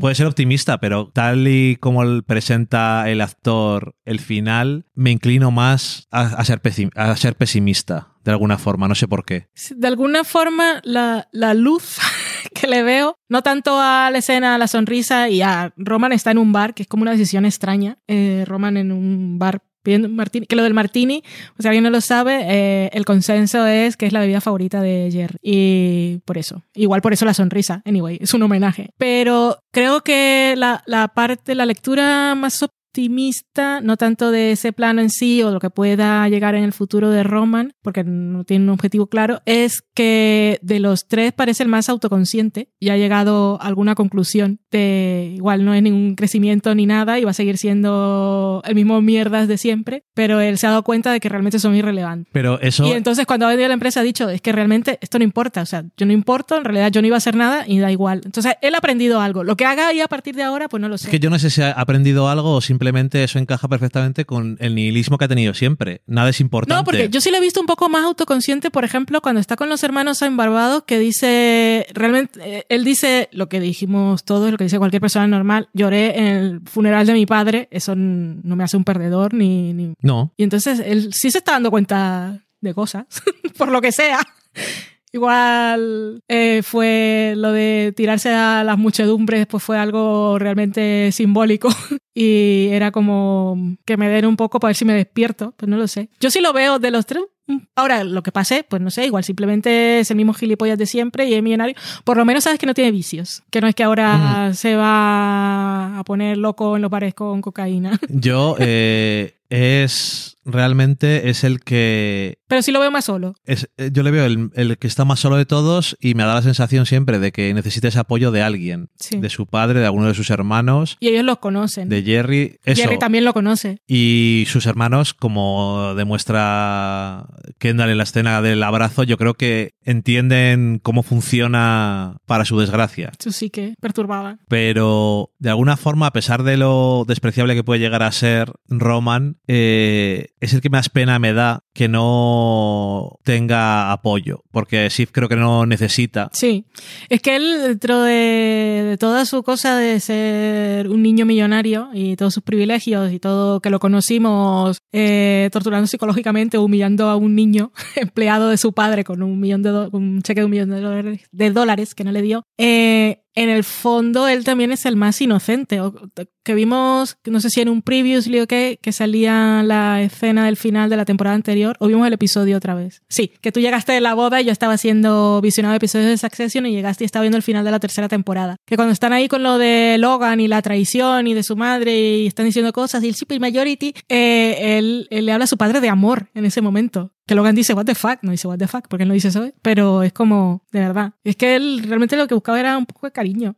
Pues estar, él, a él le gustaba la idea de trabajar con sus hermanos, no tanto ni por The Hundred, ni por Pierce, ni mm, Goyo Waystar, sino los tres. Y- Estamos juntos. ¿Y quién le va a dar amor ahora? Ya. ¿Está solo en un bar? No sé, es por eso, por eso no, no me siento Sí. optimista. No quería pensar tanto. Yo lo vi un poco mejor en el. Fue al que vi mejor en el momento concreto, pero no pensé tanto. Es porque de los tres es el único que tiene por lo menos una sonrisa, aunque luego se acabe. Ya. Aunque yo creo que es una sonrisa como lo que decías tú, de mira, Jerry, me estoy tomando Sí. tu bebida. Sí, igual era simplemente eso. Y luego está Kendall, que, bueno, simplemente no le veo futuro. Ya, tampoco lo ve mucho. Cuéntalo de que decía en el podcast oficial. Sí, decía Jeremy Strong que era una de las eh, en una de las tomas de la última escena suya, se subía en el en la barandilla, Hmm. como A tirarse al agua. como si fuera para tirarse al y agua. Colin lo rescataba. O lo iba a rescatar, mm, no pasaba nada de eso, simplemente se subía. Que es que no he escuchado el podcast, pero lo leí en Ah, extractos y- de entrevistas y decía que decía el nombre del actor, que por cierto no me lo sé, no me quedé con él. Decía, no sé, él decía el nombre del actor, no el personaje. Y ponía entre paréntesis Colin, que iba reaccionaba enseguida iba eh, a evitar lo que ocurría. Y entonces la acotación era no, no sabemos si era, si era el actor o el personaje, porque pensaba que Jeremy Strong podía hacer algo. Se había metido de- demasiado el personaje. Pero es curioso porque, claro, eh, él obviamente, eh, para él esa era la, la razón de su vida, porque, como nos dice en este episodio, se lo han prometido desde que tenía siete años. Y, no entonces- debería de haberlo hecho. Y esta vez lo ha tenido tan, tan, tan cerca y además con el apoyo de sus hermanos que fue como too much. Ya sabe que no, no hay más. Aparte de que se ha vendido la empresa, ¿no? No, sí, pero ya, quiero decir, ya se acabó. O sea, ese Se sueño acabó para siempre. realmente, o sea, está hasta el final diciendo, eh, podemos hablar con Frank, eh, a Podemos lo hacer mejor otra repetir la votación mañana. No, no, cuando habla con Roman. Dice, Ah. vamos a ver si podemos hablar con No, y Frank. cuando entra... Y luego cuando entra dice, eh, vamos a... No, no salen las palabras, de sí, hecho. pero iba a decir, a Eh, repetirlo. Sí, no sé cómo era exactamente. Mm. Eh, Empezaba por re. Sí. Pero en cualquier caso, siempre está buscando hasta el final porque si ahora es que no, Es ya, ya no hay más. ya no hay más. Y esta era lo que, que cuando dice eso de como tenía siete años en X casa de las mil propiedades que tiene, que por eso Sif le hizo el libro, Sí. en la cocina me dijo cuando tenía siete años que yo iba a ser el sucesor. Por lo tanto, ¿qué es lo que ha pasado? Que- Que, toda su vida sí. ha vivido solamente por hacer eso. Mm. Y eso es lo que eh, empieza la serie, ¿no? Que a él le dicen que no y empieza su, eh, su espiral y sus idas y venidas eh, y demás. Y en este caso, y todas las veces ha dicho, hay una oportunidad todavía. Hmm. Todavía no se ha acabado. Queda una alternativa aún que buscar. Podemos comprar no sé qué. eh, Algo puede pasar. Pero ahora ya no. Eh, La empresa está fuera de sus manos para siempre. ¿Y qué va a hacer? Si eres un engranaje que solamente. Si eres una pieza de un puzzle que solamente encaja en un sitio, Sí, sobre todo porque si no te respetaban ni ahí, que eras el hijo del jefe, nunca fue respetado, es estomagante. es algo que, que él lo sabe. Sí, pero eso y. Y es que no es capaz, es una de las personas que menos autoconsciente es Sí. también, porque es parte de... Pero es un poco personalidad obsesiva también. O sea, tienes una cosa ahí. A ver, es, es un adicto. Sí, Entonces, si no te obsesionas con una cosa, te obsesionas con otra. ya. Tienes ocupar tu tiempo y tu mente en algo que no sea estar metiéndote Hmm. drogas. Y mm, en este caso es ser el CEO. Aunque Que- es un trabajo que te mate, como dice. Aunque fue el trabajo que te va a matar. Pero es que lo que, lo que queda claro por las cosas que dice, y yo creo que de forma bastante sincera, eh, tanto cuando están en Barbados como cuando están en la escena de eh, con Sif, los tres, eh, realmente no vale para nada más. ¿Y qué pasa? Que ni siquiera vale para eso. Pero desde pequeño es la única cosa que cree que es la cosa que cree que va a tener que hacer porque se la han prometido. Es que antes es de que siquiera, antes de que supiera que había una empresa que dirigir, su padre le prometió Y que era suya. lleva desde que lleva, yo que sé cuántos años tiene Cumplió Kendall. 40. Cumplía 40 el año pasado, Sí. ¿no? Que bueno, el año pasado, eh, hace un- unos meses. Sí, el O mismo sea, año. lleva más en de, mayo o así. más de 30 años con la idea en la cabeza de que él tiene que ser Sí. porque es del Desboy. Em, y es que eh, no vale para nada. Claramente. Sí, menos tiene a Colin, que me gusta porque eh, cuando lo vi la primera vez pensaba que acababa con él en el plano Logan, que ahora no tiene el mismo, la misma intención de poder No, es. de espaldas, sino que se ve de lado y se ve Colin desenfocado, que está ahí como una presencia. Bueno, que está bien, pues de alguna manera te dice que tiene a alguien. No tiene amigos, no tiene familia, pero tiene a una persona que por lo menos dentro de sus posibilidades y siempre que él no se escape, va, va a vigilar que esté bien. una persona que. Que no se tire. que claramente eh, no le gustaba no estar haciendo eso porque tenía demasiado tiempo entre y las que manos. además eh, lo hace igual tanto por Kendall. Colin además se ve que es una persona que hace su trabajo, pero Sí. aparte tenía un vínculo especial con Logan. Y Kendall es el hijo de Logan, entonces él lo va a cuidar. Por ese lado estamos bien.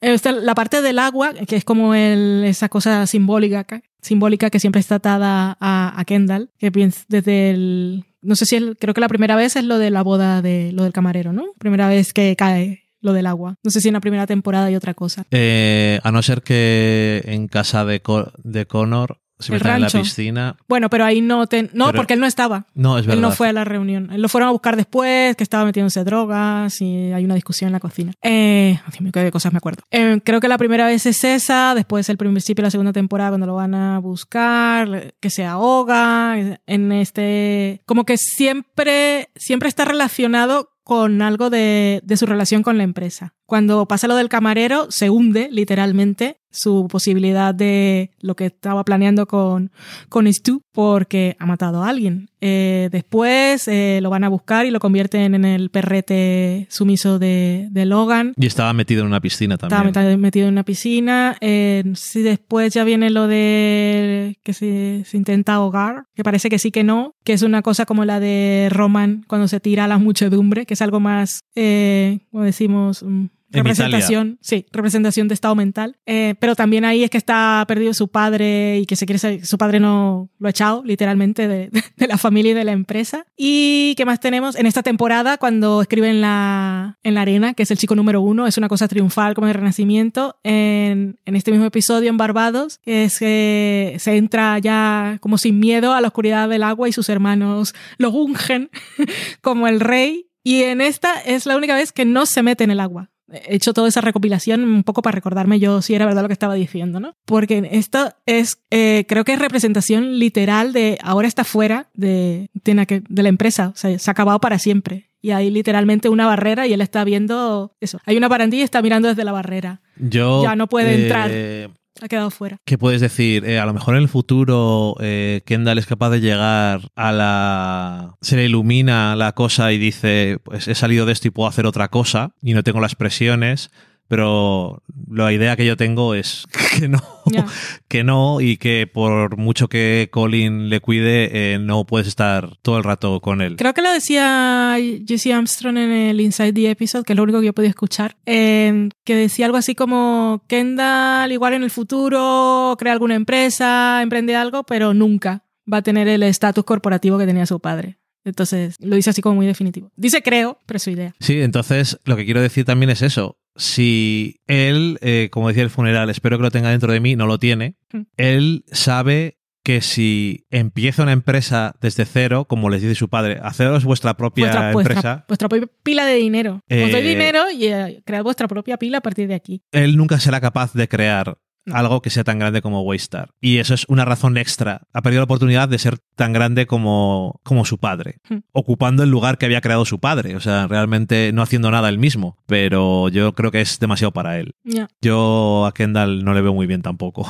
Est- estamos ya agotados, no- me digas cuánto llevamos. Ahora voy a pedir comida que tengo hambre. Pero al principio dijiste que tenías como una idea de del mensaje general o la conclusión o lo que quería No, sí, decir era- Armstrong y no sé si lo dijiste al final. Sí, lo había dicho. No Era lo de mm, lo del cambio, de Ah, personajes que están atascados, que Tom ha sabido adaptarse Cierto, es verdad, y ha sabido cambiar en su relación con Shiv, sobre todo, y ha sido recompensado. Eso todo es eh, no literalmente, Mm. pero bueno, es cosas de estas de, de los guiones y de las narrativas, ¿no? Y Kendall, eh, Roman y Shiv no han sabido realmente cambiar, no han sabido adaptarse, no han sabido cambiar y se han quedado sin lo que querían y el problema es ese, por eso el- los, sus finales no les veo muy optimistas porque tengo dudas de si son capaces de adaptarse a su nueva situación.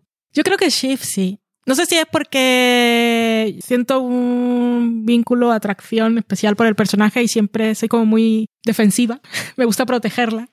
Eh, pero si piensas, Shift al principio tenía una vida hecha totalmente fuera de la empresa.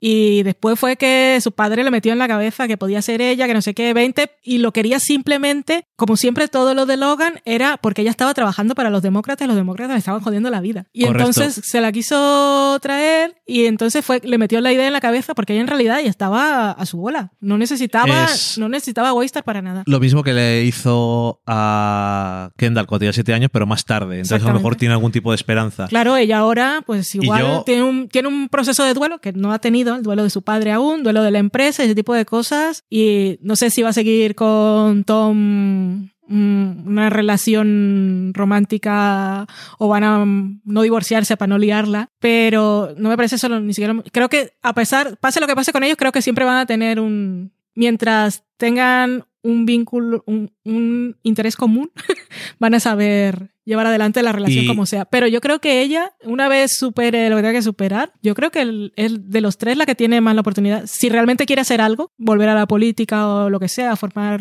comprarse Pierce, o sea, yo creo que ella puede. Y yo sé que no te gustan las menciones, pero yo creo que también es un factor. Ella va a ser madre Hmm. y a lo mejor también veo una oportunidad de cambiar los patrones de su vida que les han llevado a ser infelices a todos los hijos. Sí, pues sí. y ve que Pero no quiere decir que se va a quedar en casa. no, Hmm. simplemente que ella puede hacer porque Como Raba. Porque yo con Raba veía que ahí se rompía la maldición, porque eh, no creo que Kendall no va a pelear por la custodia de los niños, no se puede cuidar ni él mismo. No tiene Y entonces ni- Raba ni- ni va a criar bien. Como Caroline, que se los dejó al padre y pasó lo que pasó, pero con ella tampoco habría sobrevivido.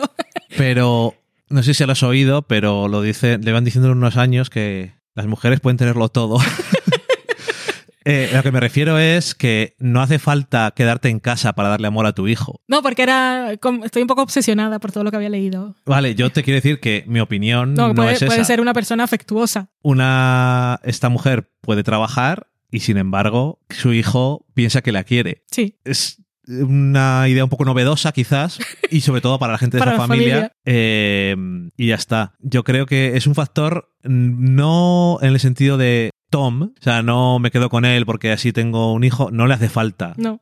Ni por dinero ni por gente para cuidarlo porque obviamente No. Tom va a estar muy ocupado Sí. Eh, aunque yo creo que Tom no sería un mal padre No. bueno y es su padre quiero decir eh, Tienen que cuidarlo un poco mejor que a Mondale. eso lo vamos, vamos a intentar ignorarlo porque Lo han practicado muy bien. porque lo han hecho muy mal. Pero eso, yo creo que no es una cosa que leo en la serie, sino que es una cosa que, como pienso que es una posibilidad en el futuro, por eso le veo algo de posibilidad, que es un extra de algo que Y diga eso- eh, para, para que cambie sus patrones. Y eso también igual es una cosa para que se vuelva a reunir los hermanos. El poder de los tres, como las embrujadas, cuando nazca Yo el sobrino. Tengo dudas de si el sobrino, sobrine, sobrine va a conocer a Kendall. Yo tampoco creo. Si Kendall no se suicida, que tampoco creo, no sé, yo creo que llegará un momento en que se buscará lo que hacer. Yo Pero- creo que un poco como dice Jesse Armstrong, que va, va a estar haciendo cosas, nunca ninguna va a ser y tal, pero. ¡Ah, Pero- motherfucker! ¿Tú crees que, a pesar de todas las otras cosas y tal, ¿tú crees que puede perdonarle a Sif lo que le ha hecho en este día? Que le ha quitado, que ha sido, que no es que sea culpa de ella, pero No. Según el punto, según el punto de vista de Kendall, por culpa de Sif, no tiene la cosa que ha querido toda su vida. Pues se han hecho tantas cosas, pero hablamos de Tommy y Pero de Shift. eh, Acuérdate de la, de la carta aquella que escribió Shift Ajá, en la tercera temporada. Sí. que él iba ahí a hacer, que también él estaba ahí en la cima de todo, iba a salir en la televisión. La carta aquella era cruel. Era muy cruel. Era bastante cruel. Estaba muy bien escrita y estaba de relaciones públicas perfecta, pero era súper cruel. Pero ninguna de las cosas que se han hecho ha sido tan literal. En este caso es que Sif ha dicho no a, su- a su sueño directamente. O sea, no, era, no era un voto más, era el único voto que quedaba por, por porque se... Estamos hablando ya de cosas que, porque es el futuro, que no está escrito y no vamos a ver, pero llegará un momento en que, o sea, a menos que esté dándole a lo mismo todo el tiempo, en que él mismo, son, tienen una, una virtud, no sé si una virtud, pero es algo a su favor, y es que son capaces de autoengañarse muy fácilmente. Llegará un momento en el que dirá, no me importaba tanto, o las acciones, imagínate, las acciones eh, bajan, o Matson lo hace todo mal, o yo qué sé, o se acaba, se acaba la radio y la televisión, ya no importa. No sé, llegará un momento en que él mismo dirá, pues es verdad, no me importaba tanto. Aunque sea por fingir. Como cuando está diciéndole a Telly, lo tengo todo controlado, lo tengo controlado, no sé dónde está, pero no pasa nada. Y entonces cuando le preguntan así, ¡ah! Dice, no lo sé. O sea, que tú crees que si Kendall consigue mantenerse vivo, Sí. Yo creo que el problema, el problema de Kendall es sus adicciones y sus instintos suicidas. En el momento en que pueda mantenerse vivo, que para eso confío en Colin, yo creo que llegará un momento en que. Porque es que realmente no es tan importante. Es que- una porque aquí estás todo el tiempo pensando en eso. Ya, es que, pero aparte es que Kendall eh, lo que tiene son instintos malos en muchos sentidos. No solamente suicidas y sus adicciones, es que tiene unos instintos horribles en cuanto a negocios. Yo creo que otra opción es que se va a gastar todo el dinero en empresas que van a fracasar. También. Va a invertir en empresas que van a fracasar porque no sabe crear cosas por él mismo. O sea, te sabe poner dinero en otras empresas y eh, ¿No tiene usar tanto dinero? usar ya, no lo sé. Incluso Connor también tiene mucho dinero y tuvo que pedir dinero una vez para financiar. Para no gastarse. el- Porque lo tenía, lo tienen en cosas. Lo decía que no tenía cash. Ya, dinero bueno. tiene. Te pones a vender, vendes el rancho o los penes que que compraba antigüedades. Se pene de Napoleón. Exactamente. Te pones a vender eh, estupideces que tienes ahí en la vitrina. Dinero tienes. Porque no tenía efectivo en el bolsillo. Bueno, sé, pero 100.000 entre eso y, la- y las drogas también te puedes gastar Sí. mucho dinero. No lo sé.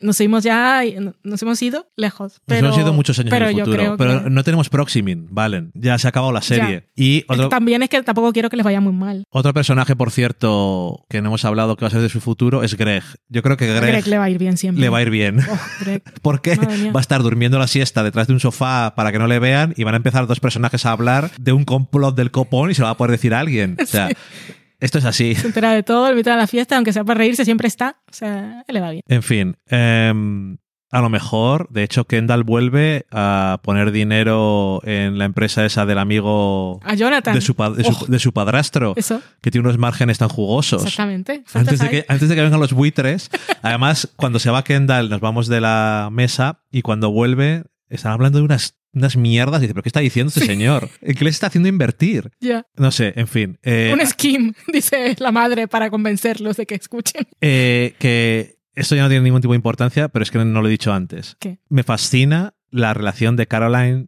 con ese señor. Con Porque, Peter, sí, sí. porque ella es totalmente consciente de que se ha casado con ella porque tiene Sí. dinero e influencia y conoce a gente y conoce a gente que le puede dar dinero para Era fan de Logan, estaba muy triste porque Logan no iba a ir a su boda. O sea, todo ese tipo de cosas. eh, pero ella es como, bueno, con los ojos abiertos. Sí. ¿Por qué se llama con los ojos abiertos este último episodio, Valen? La, la razón real es porque todos los finales de temporada tienen frases de un poema en concreto, Ujú. que, es- que no me acuerdo quién es el autor y estaba por ahí puesto, pero era muy largo y no lo leí.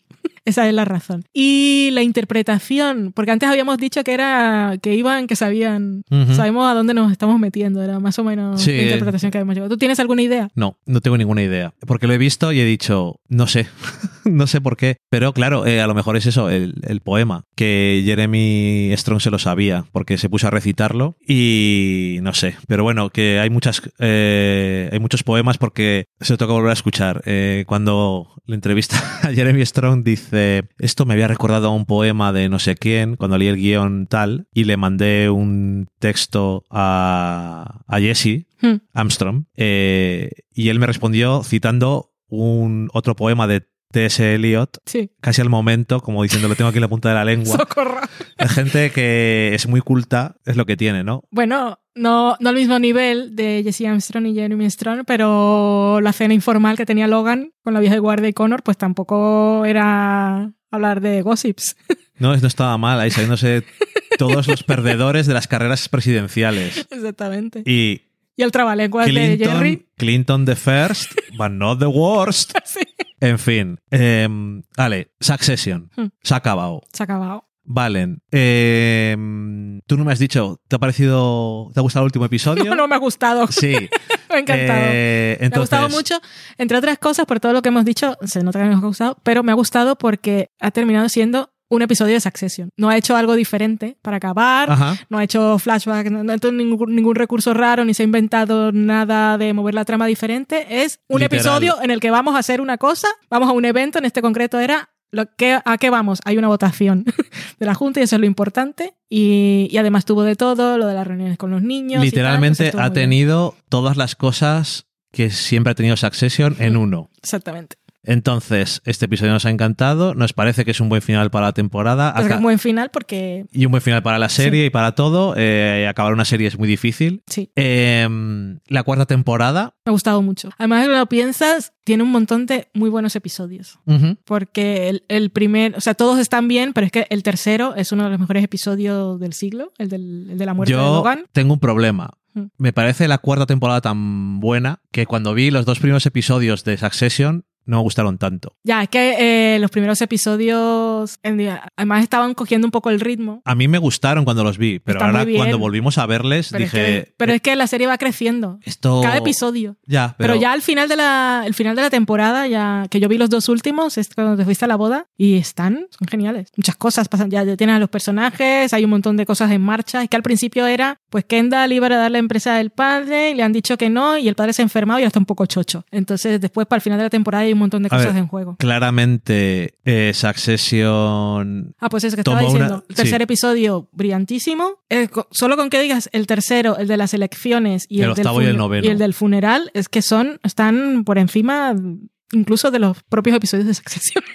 que además todas las temporadas tienen episodios buenísimos, los finales de temporada son todos emocionantes, tiene episodios súper divertidos, porque esta temporada, si te pones así a pensar, y el final, es que es hora y media y se te pasa volando. Sí, la verdad es que sí. Además, cuando hemos visto la segunda vez, digo, jolín, verlo a la segunda vez, tal. Hemos tenido que pausar en un momento y digo, ah, son que media hora. Mm. Eh, eso, yo creo que Succession, dentro de un tiempo ya, pues, ya hablaremos de ella con otro, otra perspectiva, Mm. pero yo creo que aporta al, al, al panteón Sí. de, de series y, y es una serie que es de esas que cuando terminas de verla dices, esto es difícil que ocurriera, Sí. porque se juntan tantas cosas, o sea, hasta la música.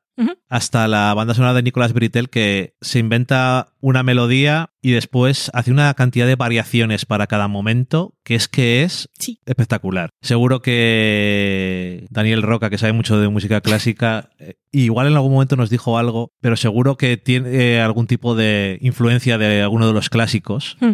Pero bueno, en cualquier caso, el copón Sí. de banda sonora.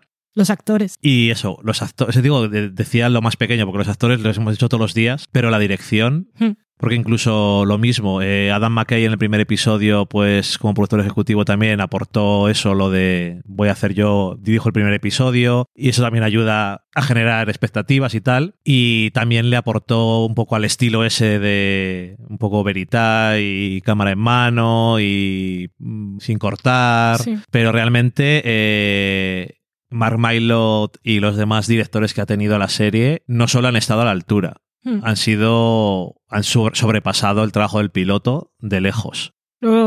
Otra cosa, los guiones, los guiones de Succession, es lo que más voy a extrañar, porque son, son únicos. Pensaba, me acuerdo un poco a VIP, pero esto tiene además, además de... Son, son muy poéticos, también tiene la cosa, son guionistas británicos. Y tienen a Shakespeare lo de en la mente. Shakespeare, Pero, pero también lo de que es un drama que es muy intenso y sufre con los personajes y hacen cosas súper crueles, pero que es siempre muy entretenido, que tiene esa vertiente de comedia y eso también es importante, que no es el drama pesado, intenso, solemne, que llega un momento que te da pereza. Esto siempre había algo que, que Porque eso es una, eso es una virtud que series que nos gustan a nosotros tienen, y es que cuando son un drama eh, y tienen comedia, lo que hacen es que te apetezca más volver a ver los, o sea, a ver los episodios y cuando hay uno nuevo verle, porque no estás pensando, ¡buah, qué bajona ahora me va Sí. a dar después de ver esto!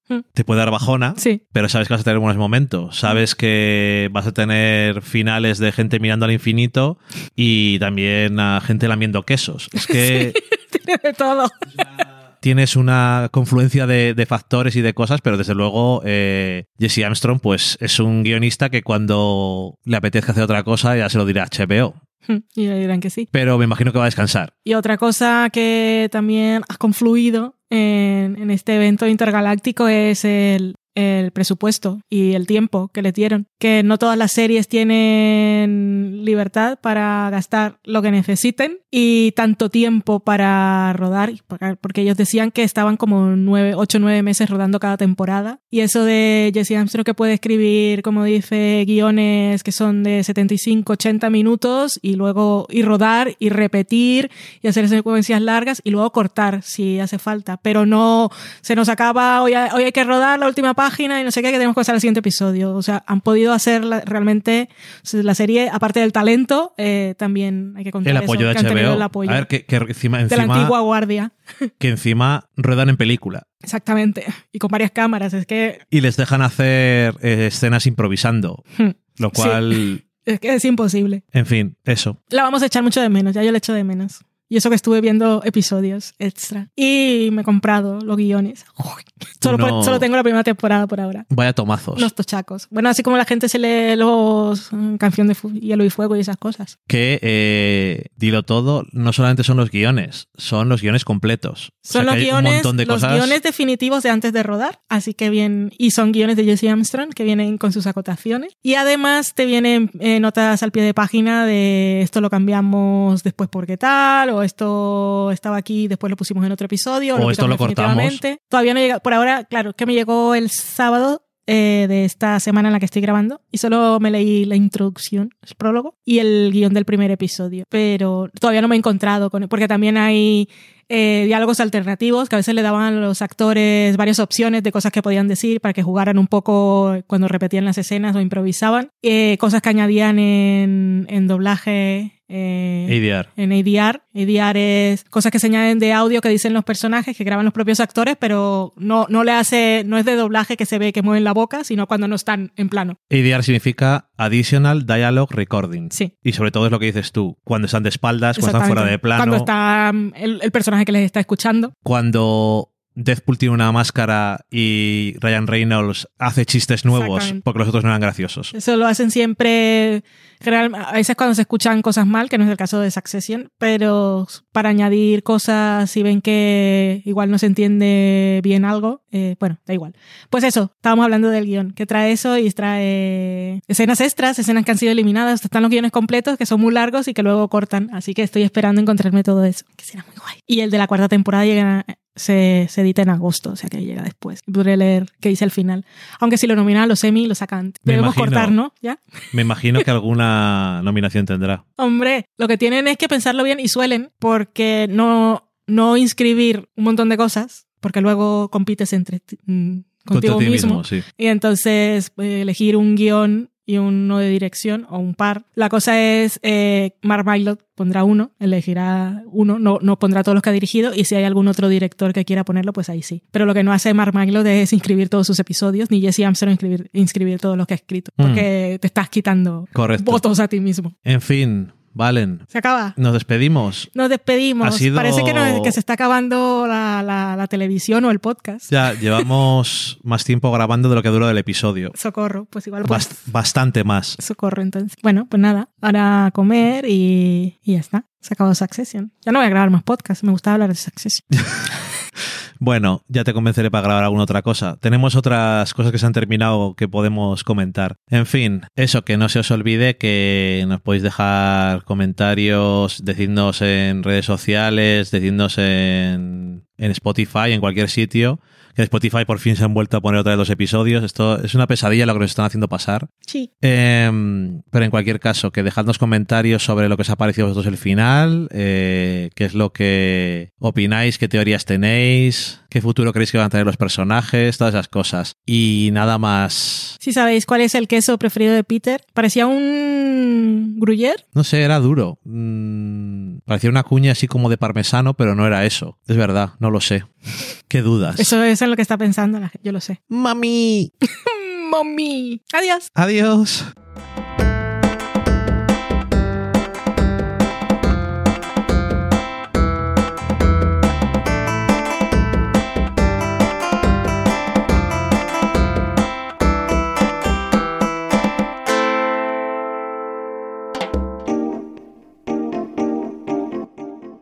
Acabáis de saborear un programa del podcast Del sofá a la cocina. Para prepararlo hemos usado los siguientes ingredientes.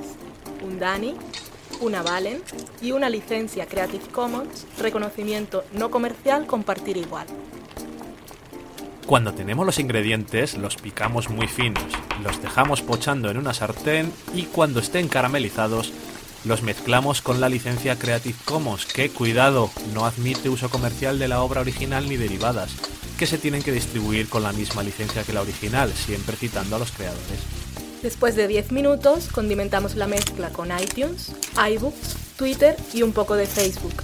Si no encontráis las adecuadas en el mercado, buscad el nombre del blog.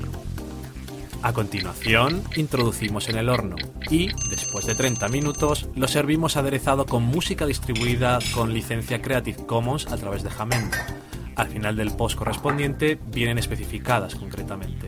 Si tenéis alguna duda con respecto a la receta o a cualquier otra cosa, podéis preguntarnos a través del correo electrónico del sofá a la cocina Buen apetito.